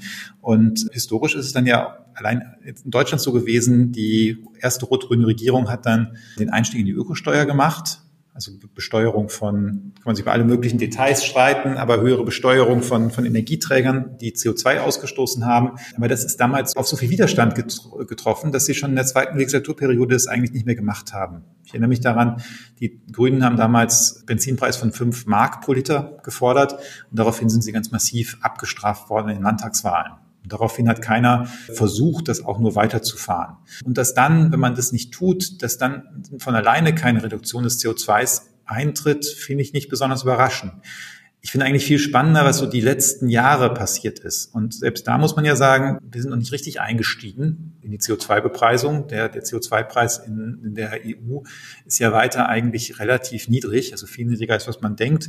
Aber wenn man sich das jetzt anguckt, 2018 hat Deutschland die CO2-Reduktion um 4,5 Prozent zurückgefahren, 2019 um 6,3 Prozent. Wohlgemerkt beides mit Wirtschaftswachstum. Und dieses Jahr werden wir auch nochmal so einen Rückgang kriegen, der aber jetzt nicht durch Wirtschaftswachstum, sondern durch Wirtschafts Einbruch verursacht ist. Zu sagen, das klappt einfach grundsätzlich so nicht, weil es bislang nicht äh, passiert ist, finde ich eben falsch, weil es ist halt auch nicht ernsthaft probiert worden. Also zwei Cent hier und ein mhm. Cent da sind einfach nicht, nicht genug. Ähm, und auch die Technologieförderung ist nicht wirklich probiert worden. Und dass dann die Industrie sich auch nicht darauf verlassen hat, dass sie dann um, umsteuern muss, finde ich auch nicht wahnsinnig überraschend. Wir sind ja da jetzt sehr im, im Abstrakten momentan. Wenn wir jetzt darüber reden, es muss was passieren und es muss recht schnell passieren, dann reden wir ja darüber, dass es doch sehr starke strukturelle Veränderungen innerhalb unserer Gesellschaft geben muss. wie bewegen wir uns fort, welche Nahrung konsumieren wir. Ja, also das sind ja Sachen, die sehr tief in das Leben eingreifen. Und ich denke, Etienne hat da einen sehr richtigen Punkt, wenn er sagt, da wird man sich naja, bescheiden müssen in mancherlei Hinsicht oder zumindest mal, würde ich ergänzen, sehr stark verändern müssen. Und da brauchen wir ja Ideen, wie das gehen kann. Ja, also ich habe jetzt kein Auto, ich, ich weiß, dass es ohne Auto geht. Ich weiß aber auch, ich wohne in der Stadt da ist es recht leicht. Da setze ich mich hier in Köln in die KVW, fahren von A nach B oder ich nehme ein Fahrrad und dann ist das schon irgendwie okay und die Fahrradwege könnten besser sein. So, würde ich jetzt auf dem Land leben, ich habe ja mal in Oldenburg gewohnt, da ist sehr gute Fahrradinfrastruktur, aber alles kannst nicht damit machen, aber da würde ich dann schon eher zum Auto tendieren, gerade je weiter raus ich dann auch komme. So, und äh, für all diese Problemlagen, jetzt mal so ganz grob umrissen, müssen wir ja den Leuten Angebote machen, Etienne. Also wir müssen ja hergehen und sagen, okay, das ist eine schwierige Lage, es wird alles ziemlich hart, aber wie können wir denn leben? Und äh, dieses, wie können wir leben, da hast du dich vorhin so ein bisschen weggeduckt, würde mich aber schon interessieren, was da so eure Ideen sind dafür. Der wichtige Punkt, der schöne Punkt, finde ich, den du auch gerade gesagt hast, ist zu sagen, dass wir den Leuten sagen, okay, wie überlegen wir, aber davor zu sagen, ja, es wird vielleicht hart. Also ich meine, wir haben so ein bisschen eine globale, gigantische Krise und damit im Anspruch ranzugehen, dass es allen danach viel besser geht, ist halt vielleicht unrealistisch. Das ist vielleicht eine unbeliebte Position, die man nicht so gerne hört, nicht so gerne sagt auch im öffentlichen Diskurs. Aber ich meine, das wäre wie jetzt zu sagen, es wird von Corona auf jeden Fall gar keine Verlierer geben. So, das ist ein unrealistischer Anspruch. Dementsprechend kann man auch sagen, ja, es kann vielleicht ein wenig hart sein und ja, wir werden Einschränkungen machen, aber es ist quasi die beste Option, die wir gerade haben. Dann zum Punkt, was stellen wir uns vor? Da gibt's mehrere, mehrere verschiedene Antworten. Das eine ist quasi das, okay, welche Maßnahmen können wir irgendwie jetzt sofort treffen? Das heißt, es geht eher so in die Richtung, okay, was, was würde man jetzt akut fordern, was jetzt umgesetzt werden soll? Und dann das zweite, was ist eigentlich das Bild von der Zukunft, was wir malen, wo wir eigentlich irgendwie hinwollen. Das erste kann man relativ konkret machen. Das zweite ist das, wo du gerade meintest, da habe ich mich ein bisschen weggeduckt, also beim Bild malen, weil natürlich habe ich irgendwie ein individuelles Bild davon, aber das geht dann quasi eher in diese Richtung Gesellschaftsvertrag, was dann wirklich, also das langfristige Bild ist ja tatsächlich eine sehr soziokulturelle Dimension, die sich aus gesellschaftlichen Prozessen relativ so bottom-up einfach ergibt. Also das ist nichts, was man, glaube ich, planen kann. Gesellschaften entstehen nicht nach Plan und Kultur entsteht nicht gezielt. Deswegen zu dem, zu dem Punkt mit den, mit den Forderungen kann ich relativ konkrete Sachen sagen. Also wir plädieren ja zum Beispiel für ein Recht auf öffentliche Verkehrsmittel für jeden, auch auf dem Land, weil zu sagen, ja, die haben es halt nicht, ist halt auch so eine Sache von, ja, ihr kriegt es auch gar nicht erst. Das heißt, erstmal ein Recht für irgendwie öffentlichen Personenverkehr für alle Leute, das ist quasi so ein Verkehrssektor. Im Landwirtschaftssektor bin ich jetzt nicht super tief drin. Da gibt es verschiedene Praktiken, die werden auch schon ausprobiert und so weiter. Also da gibt es überall schon Lösungen. Im Energiebereich ist es, glaube ich, relativ offensichtlich, dass sie sagen, okay, die technischen Möglichkeiten, die wir haben in Form von Photovoltaik, Wärmepumpen, Windkraft, etc., das machen wir ja schon gerade, aber zu wenig. Da müssen wir quasi Möglichkeiten finden, wie wir einfach das Volumen dessen, was wir tun, extrem erhöhen müssen.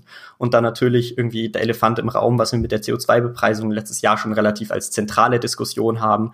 Da fehlt natürlich einfach total die Verhältnismäßigkeit. Das heißt, die Instrumente sind eigentlich relativ klar und werden ja viel diskutiert, vor allem halt auf, auf politischer Ebene aber das Volumen davon und der Ausmaß, in dem sie eingesetzt werden, ist halt überhaupt nicht angemessen zu der Herausforderung, vor der wir halt stehen. Ja, Sebastian, willst du da drauf eingehen? Ja, ich meine, viele der Dinge finde ich jetzt sinnvoll.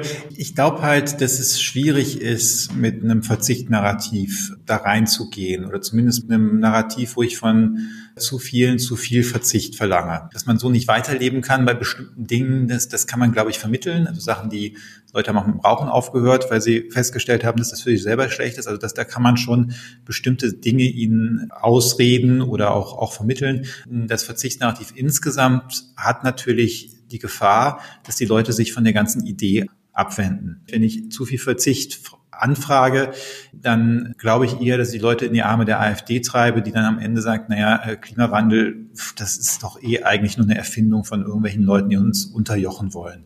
Und dann ist das ganze Projekt politisch nicht, nicht stabil. Was ich jetzt interessant fand bei den Dingen, die Etienne gesagt hat, da war kein Verzichtselement bei. Ne? Also da ist gesagt worden, ich garantiere den Leuten überall in Deutschland, auch auf dem Land, Zugang zum öffentlichen Nahverkehr. Das ist bei uns Teil eines Wachstumsprogramms, ja, weil da müssen die Dinge angeschafft werden, die, die Fahrzeuge, da werden Leute eingestellt, die die Fahrzeuge durch die Gegend fahren, solange wir kein autonomes Fahren haben, sondern das ist eigentlich ja typisches Wachstumselement. Und äh, auch wenn ich jetzt umstelle auf eine, eine andere Art der Landwirtschaft, dann ist das ja auch kein Schrumpfungselement, weil wir müssen uns mal klar machen, im Bruttoinlandsprodukt ein ökologisch hergestelltes Ei geht damit mehr ein als ein konventionell hergestelltes Ei, weil der Wert eben höher ist. Das heißt, die Umstellung von konventioneller Landwirtschaft zu ökologischer Landwirtschaft ist auch wachstumsfördernd. Und vielleicht sind wir dann näher zusammen, als wir das gedacht haben. Aber wenn das die Elemente sind von so einer Strategie, dann kann da ja keiner was gegen sagen. Naja, Etienne, ist es vielleicht so, dass wenn, wie Sebastian das ja vorhin angedeutet hat, der CO2-Preis in einem gewissen Maße besteuert wird und das zwar so, dass die ganzen Kosten, also die, vor allen Dingen die Umweltkosten dann auch wirklich von den Produkten abgedeckt werden, dass dann einfach automatisch viele Produkte wegfallen und da der Wachstumsverzicht zu finden ist? Also quasi noch ganz kurz zum CO2-Preis.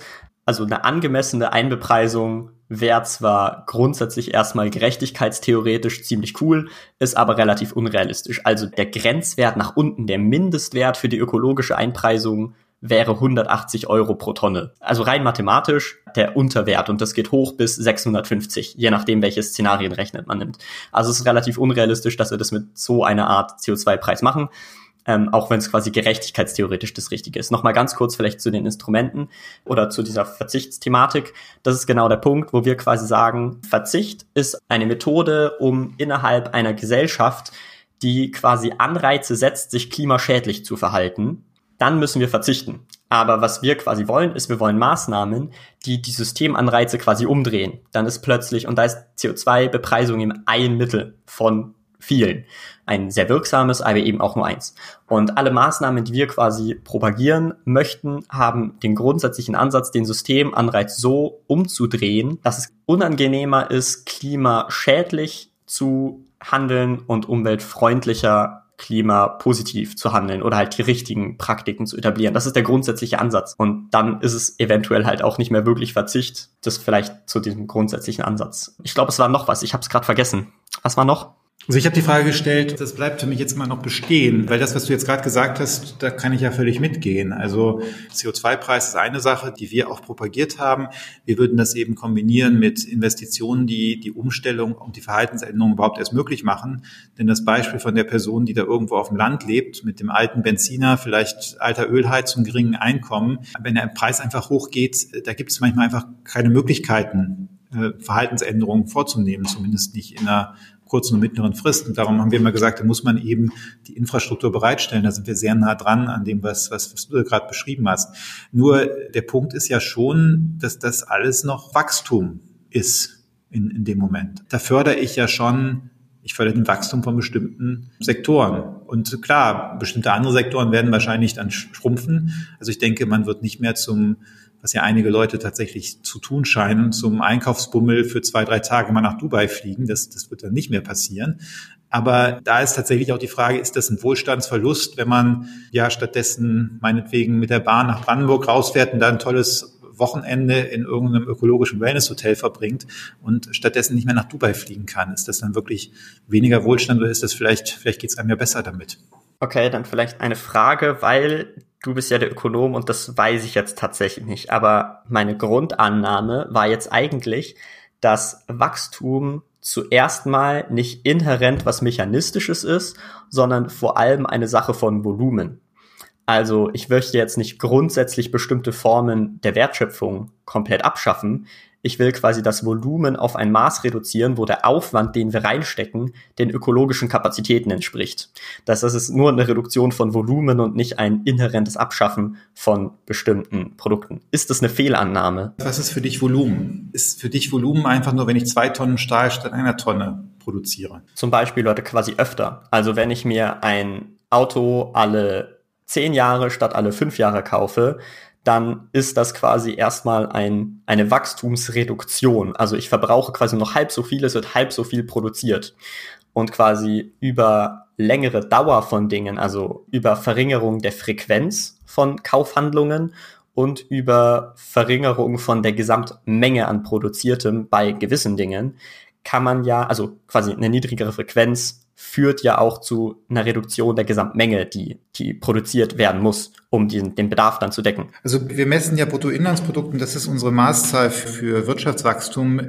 Es wird ja über den Marktpreis gemessen und dann wird eben geguckt, ist, ist das jetzt einfach nur Inflation oder ist das ein, ein Fortschritt der Technologie? Und um dir mal ein Beispiel zu geben, ich mache mal ein ganz, ganz simples Beispiel. Nehmen wir mal, es gibt zwei Möglichkeiten. Es gibt einen VW Golf, Benzinverbrenner, der kostet 25.000 Euro. Wahrscheinlich ist er jetzt ein bisschen teurer, aber rechnen wir mit 25.000 Euro und du kaufst dir alle zehn Jahre ein neues Auto. Und es gibt vielleicht jetzt einen neuen, das ist ein Wasserstoffauto, das hält 30 Jahre und kostet dafür 100.000 Euro und ist, ist CO2-neutral. Also jetzt einfach nur als, als Beispiel. Ja, es ist auch vielleicht nicht mehr, es sind nicht mehr Rohstoffe drin, sondern es ist einfach viel komplizierter zu bauen und da muss man, müssen die Ingenieure länger dran sitzen.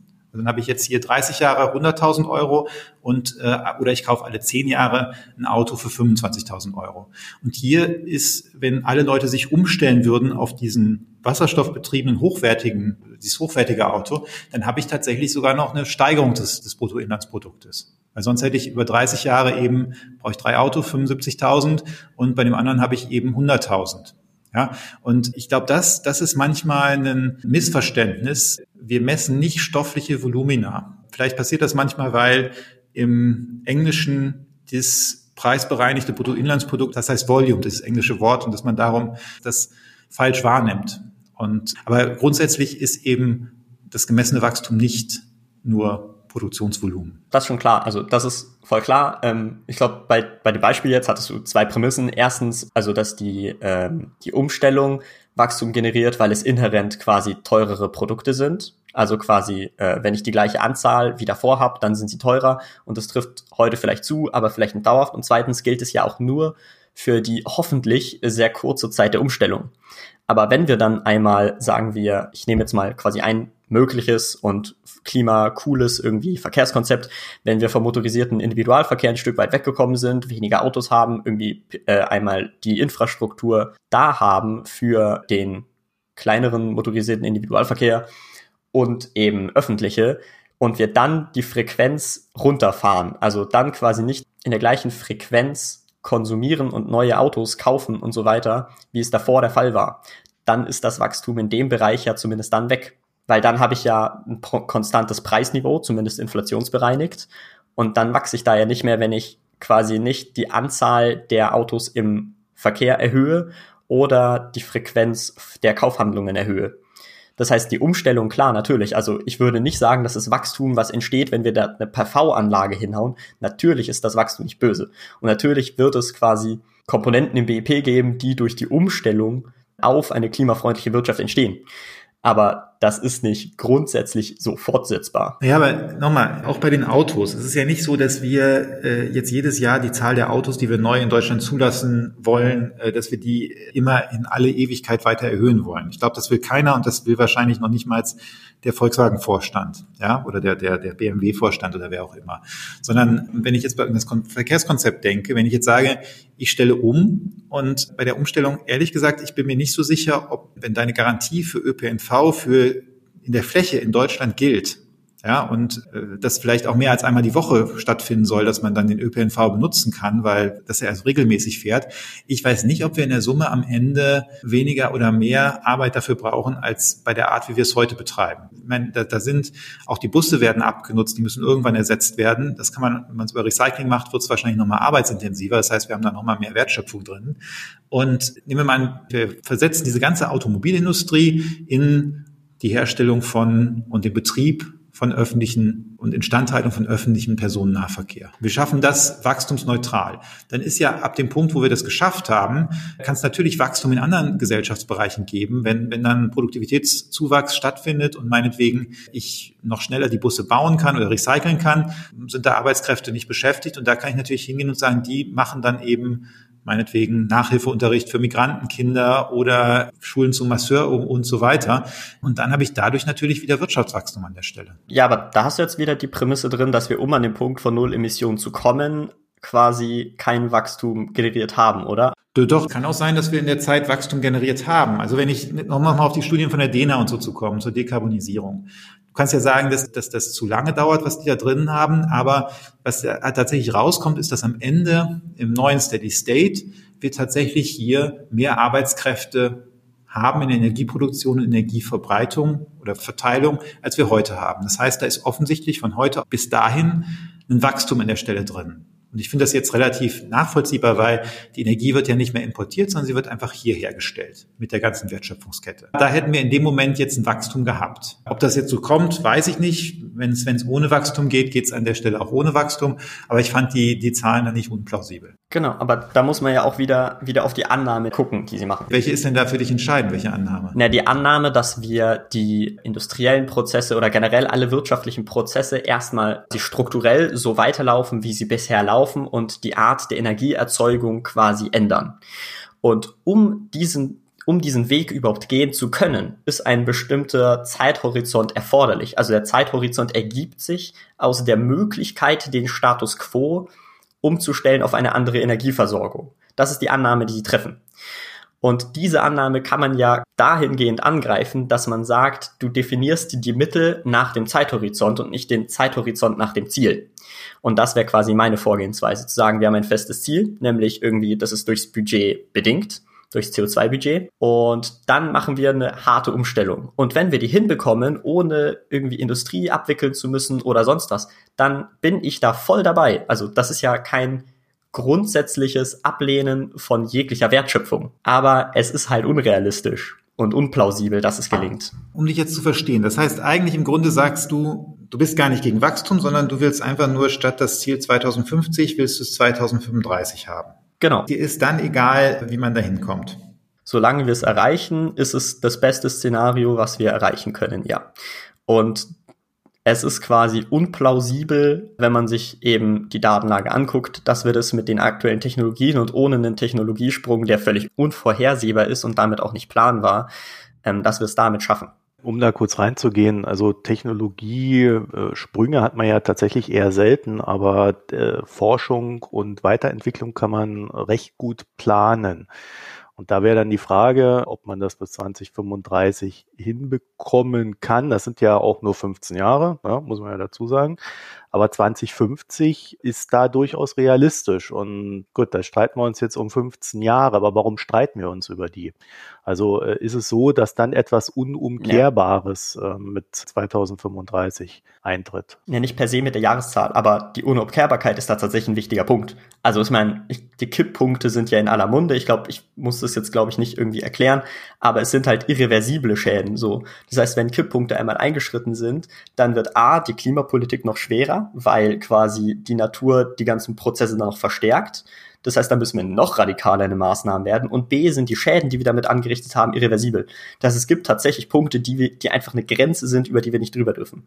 Und deswegen ist 2035 oder generell halt dieser sehr kurze Zeithorizont auch so ein super, super wichtiger Punkt in der ganzen Debatte. Also der ist quasi nicht verhandelbar oder da schauen wir dann, wie wir danach damit umgehen. Das ist dann nicht mehr wirklich praktikabel. Das ist der sehr, sehr zentrale Punkt, der, glaube ich, ganz oft noch nicht so ganz angekommen sind. Und zum Thema Entwicklung vielleicht nochmal. Wir reden ja auch ganz viel mit Leuten. Also wir sind zwar, man kennt uns eher von der Straße, aber wir sind auch regelmäßig mit PolitikerInnen im Gespräch und mit Leuten aus der Wirtschaft im Gespräch. Und die erklären uns ja auch immer, was die gerade machen, wie sie planen und so weiter. Und da ist relativer ja, ich will jetzt nicht Konsens sagen, weil es gibt bestimmt irgendwelche Gegenstimmen, aber der Tenor, den ich aus den Gesprächen, die ich führe, mitbekomme, ist sehr, sehr eindeutig 2035 für netto neutral, ist halt super unrealistisch, wenn wir jetzt nicht irgendwie einen ungeplanten technologischen Durchbruch noch erzielen, den keiner hat kommen sehen. Ich würde an der Stelle gerne eine kleine Geschichte erzählen hier, wenn ich das darf. Es gab in meiner Jugend, jetzt bin ich glaube ich ein bisschen älter als Etienne, da gab es eine Diskussion in Deutschland und die war, ob man eigentlich in Deutschland Windkraft wirtschaftlich betreiben kann. Und dafür ist eine Versuchsanlage gebaut worden in den 80er Jahren. Das Ding hieß der Grovian. Also der ist, glaube ich, Mitte der 70er ist das entschieden worden. Und dann ist so eine riesige Wind Anlage als experimentelle Anlage gebaut worden. Und da hing auch die Wirtschaft drin, also der RWE als, als einer der großen Stromproduzenten hin drin, ich glaube noch ein paar andere, der, der Versorger. Und das Dings war dann irgendwann in den 80er Jahren fertig und äh, ich glaube 83 hat man dann angefangen laufen zu lassen. Das ist praktisch ist ganz selten gelaufen, weil das war so konstruiert, dass man, glaube ich, nur in ganz bestimmten Windgeschwindigkeiten was rauskriegen konnte. Es hat kaum Strom produziert und es ist dann wieder zugemacht worden und äh, 88, also vor den 90er Jahren. Und damals war die Schlussfolgerung, man kann Windenergie technisch nicht in Deutschland wirtschaftlich produzieren. Ja, das ist dann damit auch noch schön demonstriert worden. Wenn man mit den Leuten von RWE damals gesprochen hätte, ich habe das nicht, ich war damals auch noch zu klein, ich kann mich nur noch an die Radiosendung erinnern, als sie das zugemacht haben, dann hätten die einem alle das genauso erzählt. Und das war für die auch sehr angenehm, weil das bedeutete, dass sie sich eigentlich nicht irgendwie anders organisieren mussten. Wir wissen, dass Windkraft inzwischen ziemlich rentabel, effizient und auch sogar ohne Subventionen in, in vielen Bereichen rentabel in Deutschland zu produzieren ist. Und inzwischen machen auch die Versorger dazu was. Also jetzt kann man sagen, die 80er Jahre bis heute, das ist schon, ähm, das sind schon mal 20 Jahre, das sind nur 50, 15 Jahre, aber trotzdem, es zeigt schon, dass ich glaube, dass gerade wenn man die Manager in der Industrie oder auch in der Wirtschaft einfach weitermachen lässt, dass die manchmal nicht wahnsinnig innovativ und visionär sind, wenn es darum geht, das zu ändern, was sie bislang getan haben. Also von daher wäre ich da ein bisschen optimistischer und würde nicht alles immer so glauben, was man da vorgesetzt bekommt. Da fehlt mir jetzt die Sicherheit. Also die Stakes sind ja riesig. Das, was wir aufs Spiel setzen, ist gigantisch. Und wenn wir jetzt da hingehen und sagen, okay, wir wissen nicht, ob es überhaupt geht. Und wenn ja, wissen wir nicht, wie es geht. Und die Leute, die dran arbeiten, wissen auch nicht, wie es geht, aber vielleicht liegt es ja nur an deren Fantasielosigkeit, dann ist das Risiko, was wir dadurch eingehen, halt immens. Und ich weiß halt nicht, ob ich persönlich bereit wäre, dieses Risiko einzugehen. Und das quasi kollektiv für die Gesellschaft einzugehen, ist halt ein ziemlich, ziemlich großer Schritt. Zwei Punkte dazu. Erstens, du sagst jetzt, das Risiko eingehen ist, ist das Problem. Ich würde das natürlich nicht einfach so eingehen und sagen, na, hoffen wir mal, dass die jetzt plötzlich innovativ werden über Nacht. Sondern dafür sind so Dinge da, wie die Rahmenbedingungen richtig setzen. Wir setzen den CO2-Preis, wir machen eben die Investitionen in bestimmte Voraussetzungen für diese Technologien und so weiter. Nur, das, was du dir auch klar machen musst, ist, dass wenn jetzt nur wir in Deutschland den 2035er Zielpfad an oder sagen wir, wir werden CO2-effizient 2035. Wir machen das dadurch, indem wir gleichzeitig die Industrie abwickeln. Dann, also erstens, Deutschland alleine wird das Weltklima nicht retten, sondern es geht darum, dass die anderen Länder mitziehen. Und ich glaube, diese anderen Länder werden eher mitziehen, wenn wir ein positives Modell schaffen können, wie wir das hinbekommen, ohne dass die Industrie dabei bei die Klippe springt. Ja? Und da halte ich das, das Modell zu sagen, wir, wir setzen die Rahmenbedingungen und auch wenn sie wehtun, also ich weiß nicht genau, ich sehe das anders als du. Ich halte 180 Dollar für eine Tonne CO2 nicht für, für was, was, was man ausschließen sollte. Ja, und von mir aus kann es auch höher gehen an der Stelle. Und der Punkt ist ja, dass gerade wenn wir sagen, wir haben vielleicht auch eine Wirtschaft, die da in der Lage ist, bestimmte Technologien zu entwickeln, dann ist es, glaube ich, wichtiger, dass wir die auf den Weltmarkt dann auch bringen, als dass wir sagen, wir, wir schrumpfen unsere Industrie und senken eben den, den CO2-Ausstoß gerade für Deutschland ein bisschen mehr, als, als es die anderen tun. Ich weiß nicht, also dieses Deutschland alleine macht's ja nicht, ist ein Argument, was super häufig kommt. Und das ist im Grunde nur Spieltheorie. Also das ist, hat so ein bisschen was von, ja, wer macht den ersten Schritt? Also wenn die anderen das nicht machen, machen, machen, machen wir es auch nicht so. Und das kann jedes der 193 Länder sagen, die bei Paris unterschrieben haben. Aber wenn ich quasi gucke, wer hätte denn die Verantwortung damit anzufangen? Dann ja wohl die, die die besten Möglichkeiten dafür haben. Und wer, wenn nicht Deutschland, hat dafür die besten Möglichkeiten? Oder mit die besten Möglichkeiten. Das heißt, dieses Argument von ja, alleine können wir es ja nicht machen. Klar, also natürlich können wir nicht allein das Klima retten, aber ich glaube, das behauptet doch keiner. Aber es ist quasi keine hinreichende Bedingung, aber eine notwendige. Das heißt, wenn wir nicht mal die notwendige gehen, wie sollen wir dann überhaupt zur hinreichenden kommen? Ich glaube, da muss, da muss man auch trennen. Ich habe nicht gesagt, wir sollten das nicht machen, weil das eh keine Rolle spielt, sondern ich habe gesagt, wenn ich Deutschlands Rolle in der Welt ansehe, was glaube ich ist die produktivere Rolle? Ist die produktivere Rolle, dass ich, dass ich wirklich alles dran setze, um die Technologie zu fördern und die Technologie dann verbreiten zu können? Oder ist es wichtiger, dass ich jetzt möglichst schnell bei uns über einen Schrumpfungsprozess, der ehrlich gesagt glaube ich, weltweit nicht besonders positiv von vielen wahrgenommen wird als Vorbild, dass das CO2 schneller reduziere. Und nochmal, ich will ja die Rahmenbedingungen haben. Ich bin auch bereit, wenn, wenn man am Ende feststellt, dass bestimmte Produktionen damit nicht mehr machbar sind, Produktionsweisen, dann wird es die eben nicht geben. Wir haben auch andere Sachen. Wir haben FCKW, wir haben andere Dinge verboten und ausgeschlossen, die eben übermäßig umweltschädlich sind. Und wenn wir als Gesellschaft zu der Schlussfolgerung kommen, dass bestimmte Technologien uns zu gefährlich oder zu schädlich sind, ja, dann, dann, dann gibt's die eben nicht mehr. Da von vornherein eben diese Schrumpfungsstrategie zu machen, halte ich für falsch. Ich würde sagen, so zum Ende hin, eine der großen Fragen ist ja, in Sachen Klimapolitik, wie dann in, in der Folge dann auch bei Postwachstum, auch wenn wir da erstaunlich wenig drüber geredet haben heute. Es gibt ja so den einen oder anderen Vertreter, der eine etwas radikalere Position einnimmt und ich zitiere mal den Herrn Nico Pech, der da gesagt hat, Politik kann im demokratischen Raum vieles, nur nicht gegen die Lebensrealität der Wählermehrheit agieren.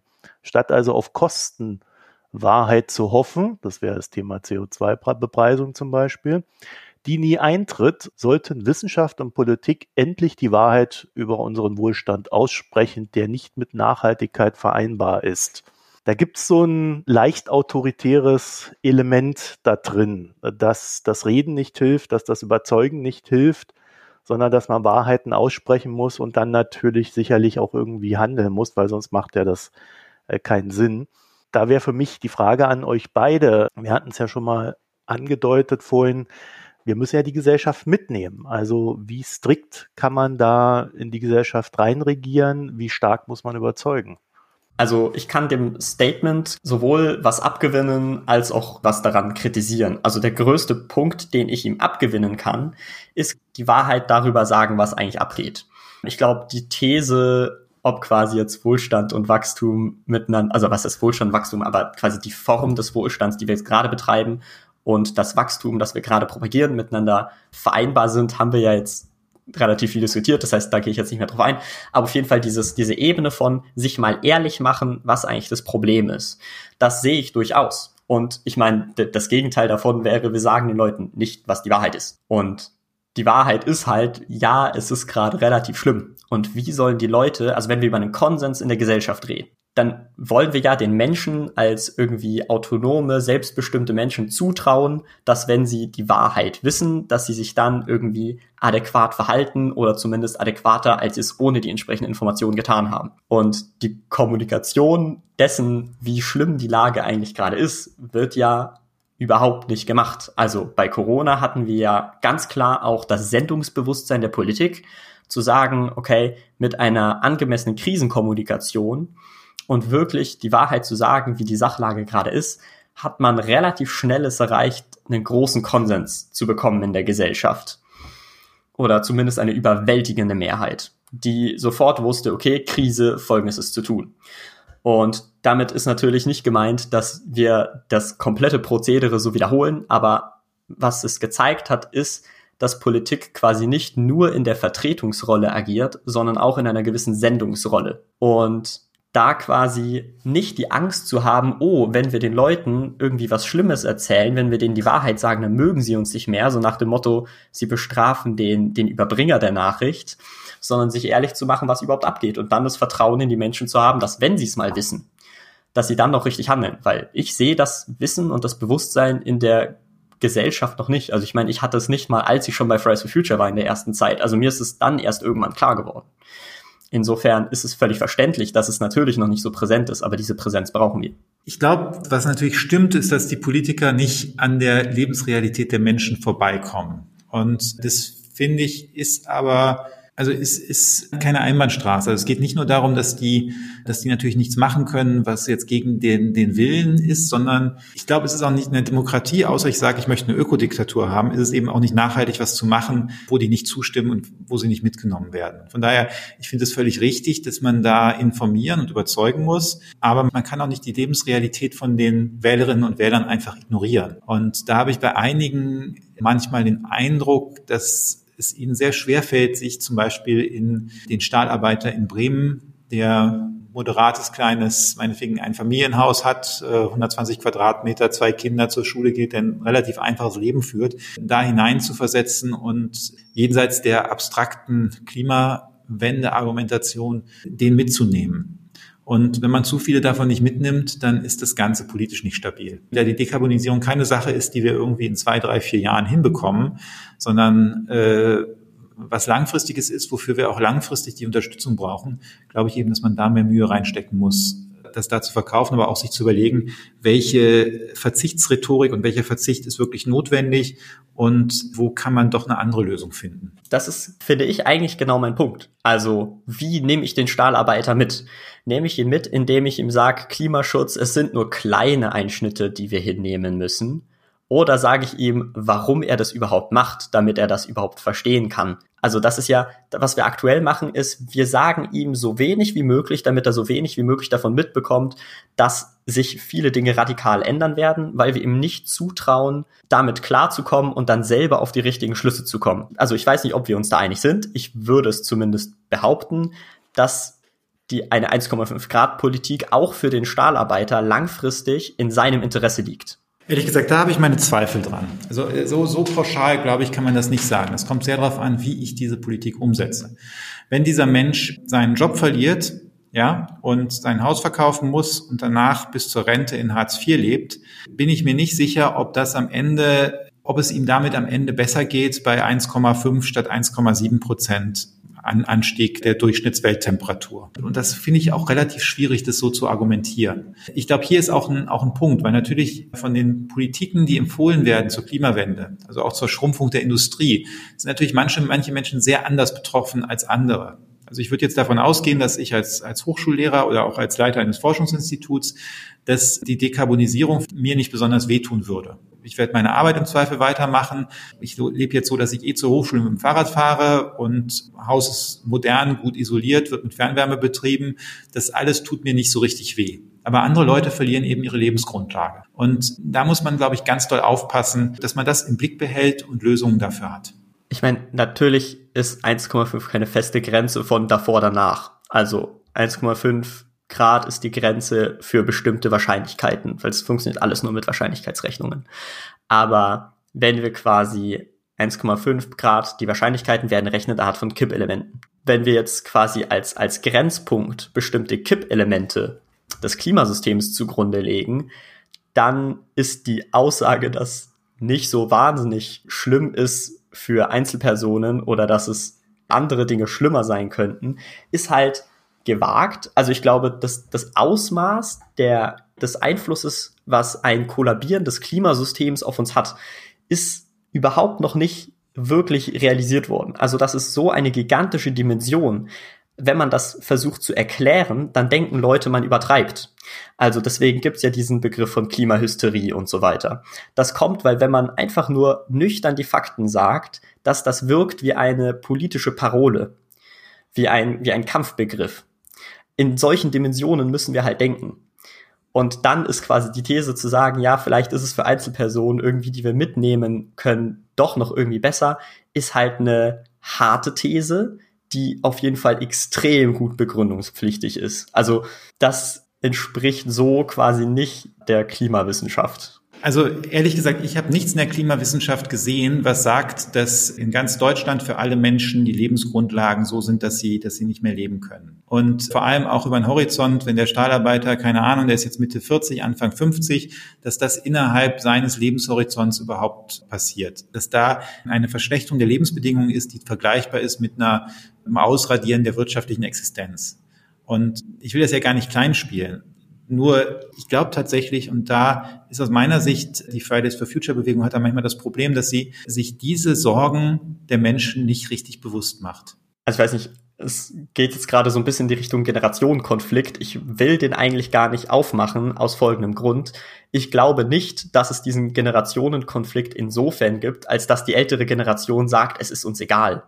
Also das glaube ich ja nicht. Ich glaube, dass die alle irgendwie, dass ihr alle für die kommende Generation irgendwie das Beste wollt. Und deswegen kann ich mir durchaus vorstellen, dass in der gesamtgesellschaftlichen Perspektive wir unter der Annahme, dass alle Leute sich mit dem Thema beschäftigen und verstehen, welche Dimension das Thema hat, traue ich allen Leuten, dass sie zu den gleichen Schlüssen kommen oder fast allen Leuten traue ich zu, dass sie zu ähnlichen Schlüssen kommen, dass ein radikal struktureller Umbau die beste Option für die aller, aller, allermeisten Menschen ist. All, all Aussagen können wir natürlich nicht machen. Ähm, wir können auch nicht sagen, es wird von der Klimakrise überhaupt keine Verlierer geben. Dafür stecken wir natürlich schon viel zu viel drin. Aber wenn wir die strukturelle Dimension betrachten und von Einzelbeispielen weggehen, dann kriegen wir damit trotzdem, meiner Meinung nach, traue ich es allen Leuten zu, dass sie zu diesen Schlüssen kommen. Etienne, vielleicht ein Punkt dazu. Ich glaube, man merkt an der Diskussion schon recht gut, dass ich glaube, es ist ein Grundkonsens, dass, dass es einen Klimawandel gibt und dass er auch einen starken Impact auf uns alle haben wird, in der einen oder anderen Form. Also ich glaube, da sind wir uns grundsätzlich alle einig. Worüber man aber tatsächlich doch sehr stark diskutiert, ist der Kipppunkt bei 1,5 äh, Grad. Ist das jetzt so schlimm? Ist das dann tatsächlich schon dieses, äh, das, was wir verhindern müssen? Oder liegt das nicht doch eher bei zwei Grad, vielleicht sogar bei drei Grad? Also da gibt es ja schon einen sehr starken Diskurs, wo ich jetzt auch noch keinen Konsens heraussehen würde. Also zumindest würde ich mir nicht zutrauen, ihn zu definieren. Deswegen würde ich schon anerkennen, dass die Sorgen, die der Einzelne hat, dann innerhalb des Diskurses vielleicht ja eine Gewichtung dann auch einnimmt im, im Sinne von, naja, äh, wenn ich meinen Job verliere, tendiere ich eher zu drei Grad als zu 1,5 Grad. Aber ich sehe bei den wenigsten, dass es nicht anerkannt wird, dass es dieses Problem gibt. Also dem würde ich wirklich widersprechen. Das heißt, wir diskutieren schon über das, was du gerade so ein bisschen abstreiten wolltest. Es kommt nicht jeder zum gleichen Schluss. Genau, aber der Punkt ist ja genau, die Dimension ist nicht klar. Also, wenn ich das so, ich will, möchte es jetzt überhaupt nicht irgendwie überheblich sagen oder sowas, aber ich glaube, Menschen, die einfach sich nicht intensiv mit dem Thema beschäftigen, woher sollen sie die Dimension denn erfasst haben? Das heißt, es ist natürlich eine Sache, die, die Informationen müssen zu den Menschen kommen. Deswegen, ich kann auch ganz kurz umreißen irgendwie, wie dieses, wie dieser Fokus auf 1,5 Grad irgendwie zustande kommt. Also, es gibt im IPCC und der IPCC ist quasi wissenschaftlicher Konsens, weil das ist quasi eine riesige Meta-Analyse über alles, was mit Klimawandel zu tun hat, methodisch gesehen. Und da gibt es verschiedene Szenarienrechnungen. Und die Szenarienrechnungen haben verschiedene Reduktionspfade, die werden halt modelliert und simuliert und dann kommen quasi verschiedene Szenarien auch raus für das Endergebnis, wie die Welt dann irgendwann aussieht. Und es gibt quasi noch wenige Szenarien, die überhaupt noch bei 1,5 Grad rauskommen. Und dann gibt es quasi Szenarienrechnungen für, für 2 Grad, für 3 Grad, für 4 Grad, für 6 Grad und für 8 Grad Erwärmung. Und da gibt es quasi jeweils Szenarien. Und dann gibt es quasi auch noch Studien, die quasi die Kosten vergleichen gesellschaftlich und auch nur finanziell und so weiter. Der günstigste Punkt, allein finanziell gesehen, also wenn wir alles, also wenn wir jetzt Menschenleben und so weiter ausklammern würden, wäre der günstigste Punkt trotzdem irgendwie um 1,5 Grad. Und da sind Menschenleben und alles, was man sonst noch an nicht materiellen Gütern dazuzählen kann, noch nicht mit eingerechnet. Das heißt, ich würde wirklich sagen, dass es den Klimawandel gibt, natürlich, völlig klar. Aber die Dimension, in der sie stattfindet, ist kaum jemandem klar. Also ich meine, ich war bei Fridays for Future, bevor mir das klar war. Ich war halt so, ja, Klima ist irgendwie ein wichtiges Thema, ist halt irgendwie super groß, ich mache das mal. Und dann habe ich angefangen irgendwie zu lesen darüber und mich mit Wissenschaftlern darüber zu unterhalten. Und dann irgendwann habe ich die Dimension erst verstanden. Das heißt, wenn sogar Aktivisten das noch nicht realisiert haben, dann würde ich der These, dass es Konsens ist, immens widersprechen und sagen, aber genau diesen Konsens oder dieses, diesen Grad an Realisierung, an Verstehen müssen wir eigentlich erreichen. Und das ist quasi die Verantwortung für uns allen kommunikativ, auch dafür zu sorgen. Selbst wenn der günstigste Punkt bei 1,5 Grad ist, dann bedeutet das ja immer noch nicht, dass der für alle, für jeden einzelnen Menschen der günstigste Punkt 1,5 Grad ist. Ich mache mal ein Beispiel. Wenn wir jetzt äh, sehen, wir müssen irgendwas reparieren und äh, es gibt verschiedene Möglichkeiten. Entweder ähm, äh, ich zahle 100 Euro oder jeder von uns dreien zahlt 50 Euro, um das zu reparieren. Ja, dann ist natürlich für uns als Gesellschaft das am günstigsten in der Summe, wenn ich das alleine bezahle. Ja, weil dann zahle ich 100 Euro. Aber ehrlich gesagt, ich selber, warum soll ich 100 Euro bezahlen? Also mir, mir wäre es persönlich lieber, wenn jeder von uns 50 Euro zahlt. Und äh, das ist natürlich auch das Problem. Da sind wir wieder bei dem Stahlarbeiter. Auch wenn im Durchschnitt für die Gesellschaft es am sinnvollsten vielleicht wäre, bin ich noch nicht mal so sicher, weil, weil man ja auch sich andere Dinge mit dem Stahl vorstellen kann. Aber äh, wenn, es am günstigsten wäre, wenn dieser Stahlarbeiter seinen Job verliert und äh, künftig keinen Job mehr hat, ist es ja individuell von der Verteilungsseite her nicht, nicht am günstigsten und verständlicherweise ist die Person dann auch nicht bereit, das in der Form zu machen. Und das hat auch nichts damit zu tun, ob ich jetzt der Meinung bin, dass die ältere Generation Rücksicht auf die künftigen Generationen nehmen soll, sondern es ist einfach eine Verteilungsfrage, wer die Lasten trägt. Und wenn das nicht ordentlich geklärt ist, dann gibt es, glaube ich, genug Gründe, warum man nicht den günstigsten Weg wählt. Klar, aber das, war, also das war jetzt ein Beispiel. Das kann man aber mit ganz, ganz vielen Sachen durchdeklinieren. Also das kannst du mit Arbeitsplätzen durchdeklinieren, das kannst du mit dem Gesundheitssystem durchdeklinieren, also Stichwort Hitzetote und äh, Ausbreitung von Krankheiten, die bis jetzt zum Beispiel eher in den Tropen angesiedelt sind. Also das kannst du mit so vielen Bereichen der, also des, des Lebens, des auch wirklich Alltags durchdeklinieren, dass der günstigste Punkt dort liegt oder der beste Punkt, also wo wir am wenigsten Erwärmung haben. Das ist immer das beste Szenario, egal was wir uns jetzt eigentlich angucken. Ja klar, aber nicht, nicht für jeden Einzelnen aber für die aller, allermeisten, also ich meine, du brauchst ja keine 100 Prozent. Ich meine, wir haben nicht mal bei der Einschränkung auf Corona 100 Prozent. Es gibt Corona-Demos. Wegen Corona-Demos machen wir jetzt aber nicht die Regeln rückgängig. Das heißt, was du brauchst, ist eigentlich ein, ein Konsent oder ein, ein abgeschwächten Konsens. Du brauchst eine überwältigende Mehrheit und eine Rücksicht auf Minderheiten. Und natürlich hat der Staat die Aufgabe, diese Minderheiten, die vielleicht stärker dafür betroffen sind, mehr unter die Arme zu greifen. Das ist natürlich vollkommen klar. Also wir sagen ja nicht, wir überlassen jedem seinem Schicksal. Das ist ja überhaupt nicht der Punkt. Der Punkt ist nur zu sagen, gesamtgesellschaftlich, und das ist ja die Dimension, die wir irgendwie angucken und die auch der Staat anguckt, die Politik anguckt, die Wirtschaft angucken, sollte zumindest teilweise, ist, dass es immer das Beste ist. Und für Härtefälle können wir natürlich Lösungen finden. Aber wegen Einzelfällen strukturelle Schritte nicht zu gehen, ist dann quasi tendenziell eher unverantwortlich als verantwortlich. Ich würde jetzt an der Stelle mal so ein bisschen die Reißleine ziehen, weil ich glaube, das könnte man jetzt noch ewig weiterführen. Aber äh, vielleicht überlassen wir es mal den Hörerinnen und Hörern, hier so die äh, Gemeinsamkeiten zu entdecken. Äh, ich glaube, die eine oder andere gab's, gab aber auch natürlich weiterhin Streitpunkte. Mein Gefühl ist, dass zumindest, ich habe es ja gerade eben auch gesagt, erfreulich ist, dass es ja zumindest mal deutschlandweit einen überwiegenden Konsens gibt. Es gibt natürlich immer Leute, die dagegen sind, einfach weil sie dagegen sein wollen auch, manchmal nur. Aber dass es überhaupt diesen Konsens gibt, den wir früher ja nicht hatten, dass wir einen Klimawandel haben. Und vielleicht haben wir ja äh, dann in der Folge auch noch ein paar Ideen, wie wir das Ganze managen können, ohne dass irgendjemand hinten runterfällt, weil ich glaube, man hat auch äh, in Frankreich gesehen, dass das durchaus eine politische und äh, gesellschaftliche Aufgabe ist, da dann Ausgleich zu schaffen. In dem Sinne möchte ich mich bei euch beiden bedanken und wir werden dann auf unserer Website auch noch so kleine Profile von euch anlegen, wo wir dann äh, verlinken, wie man euch findet in den sozialen Netzwerken oder Webseiten, was auch immer ihr da aufzubieten habt. Möchtet ihr noch huldvolle letzte Worte unseren Hörerinnen und Hörern mit auf den Weg geben? Nochmal ganz kurz, ich glaube, dass das ja schon ein, Konsens oder ein Grundverständnis da war, dass wir umsteuern müssen und dass man das schnell machen muss, dass man da keine Zeit verlieren darf. Es ging ja sehr stark eher um die Frage, wie man das tut und da haben wir offensichtlich tatsächlich unterschiedliche Positionen. Aber ähm, erstmal möchte ich mich ganz herzlich bedanken für die gute Diskussion, die ich fand sehr sachlich war und äh, sehr fair geblieben ist und Etienne und an dich Marco für die Moderation natürlich. Genau, von mir auch nochmal ein riesen Danke für die Einladung und für die Möglichkeit, hier irgendwie dabei zu sein und auch an Marco irgendwie an die Moderation. Ich fand es auch total spannend, einfach so aus, aus der Bubble rauszukommen, aus meiner Klimabubble und andere äh, Ansichten auch nochmal zu hören. Und ist auch quasi die Sache, die ich allen Leuten irgendwie den Hörerinnen und Hörer ans Herz legen würde, zu versuchen, die verschiedensten quasi fundierten irgendwie Ansichten auf die Klimakrise und deren Lösungsmöglichkeiten irgendwie sich anzugucken und einfach, egal wie, das Thema präsent zu haben, weil es uns halt alle betrifft. Das wäre noch so ein abschließender Appell quasi. Und wenn ihr, liebe Hörerinnen und Hörer, dann noch mehr wissen wollt, dann könnt ihr auf unsere Internetseite gehen, www.mikroökonom.de.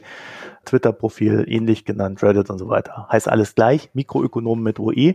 Und da würde ich sagen, dann tüten wir das an der Stelle ein. Vielen Dank an euch beide nochmal und euch eine schöne Zeit. Tschüss.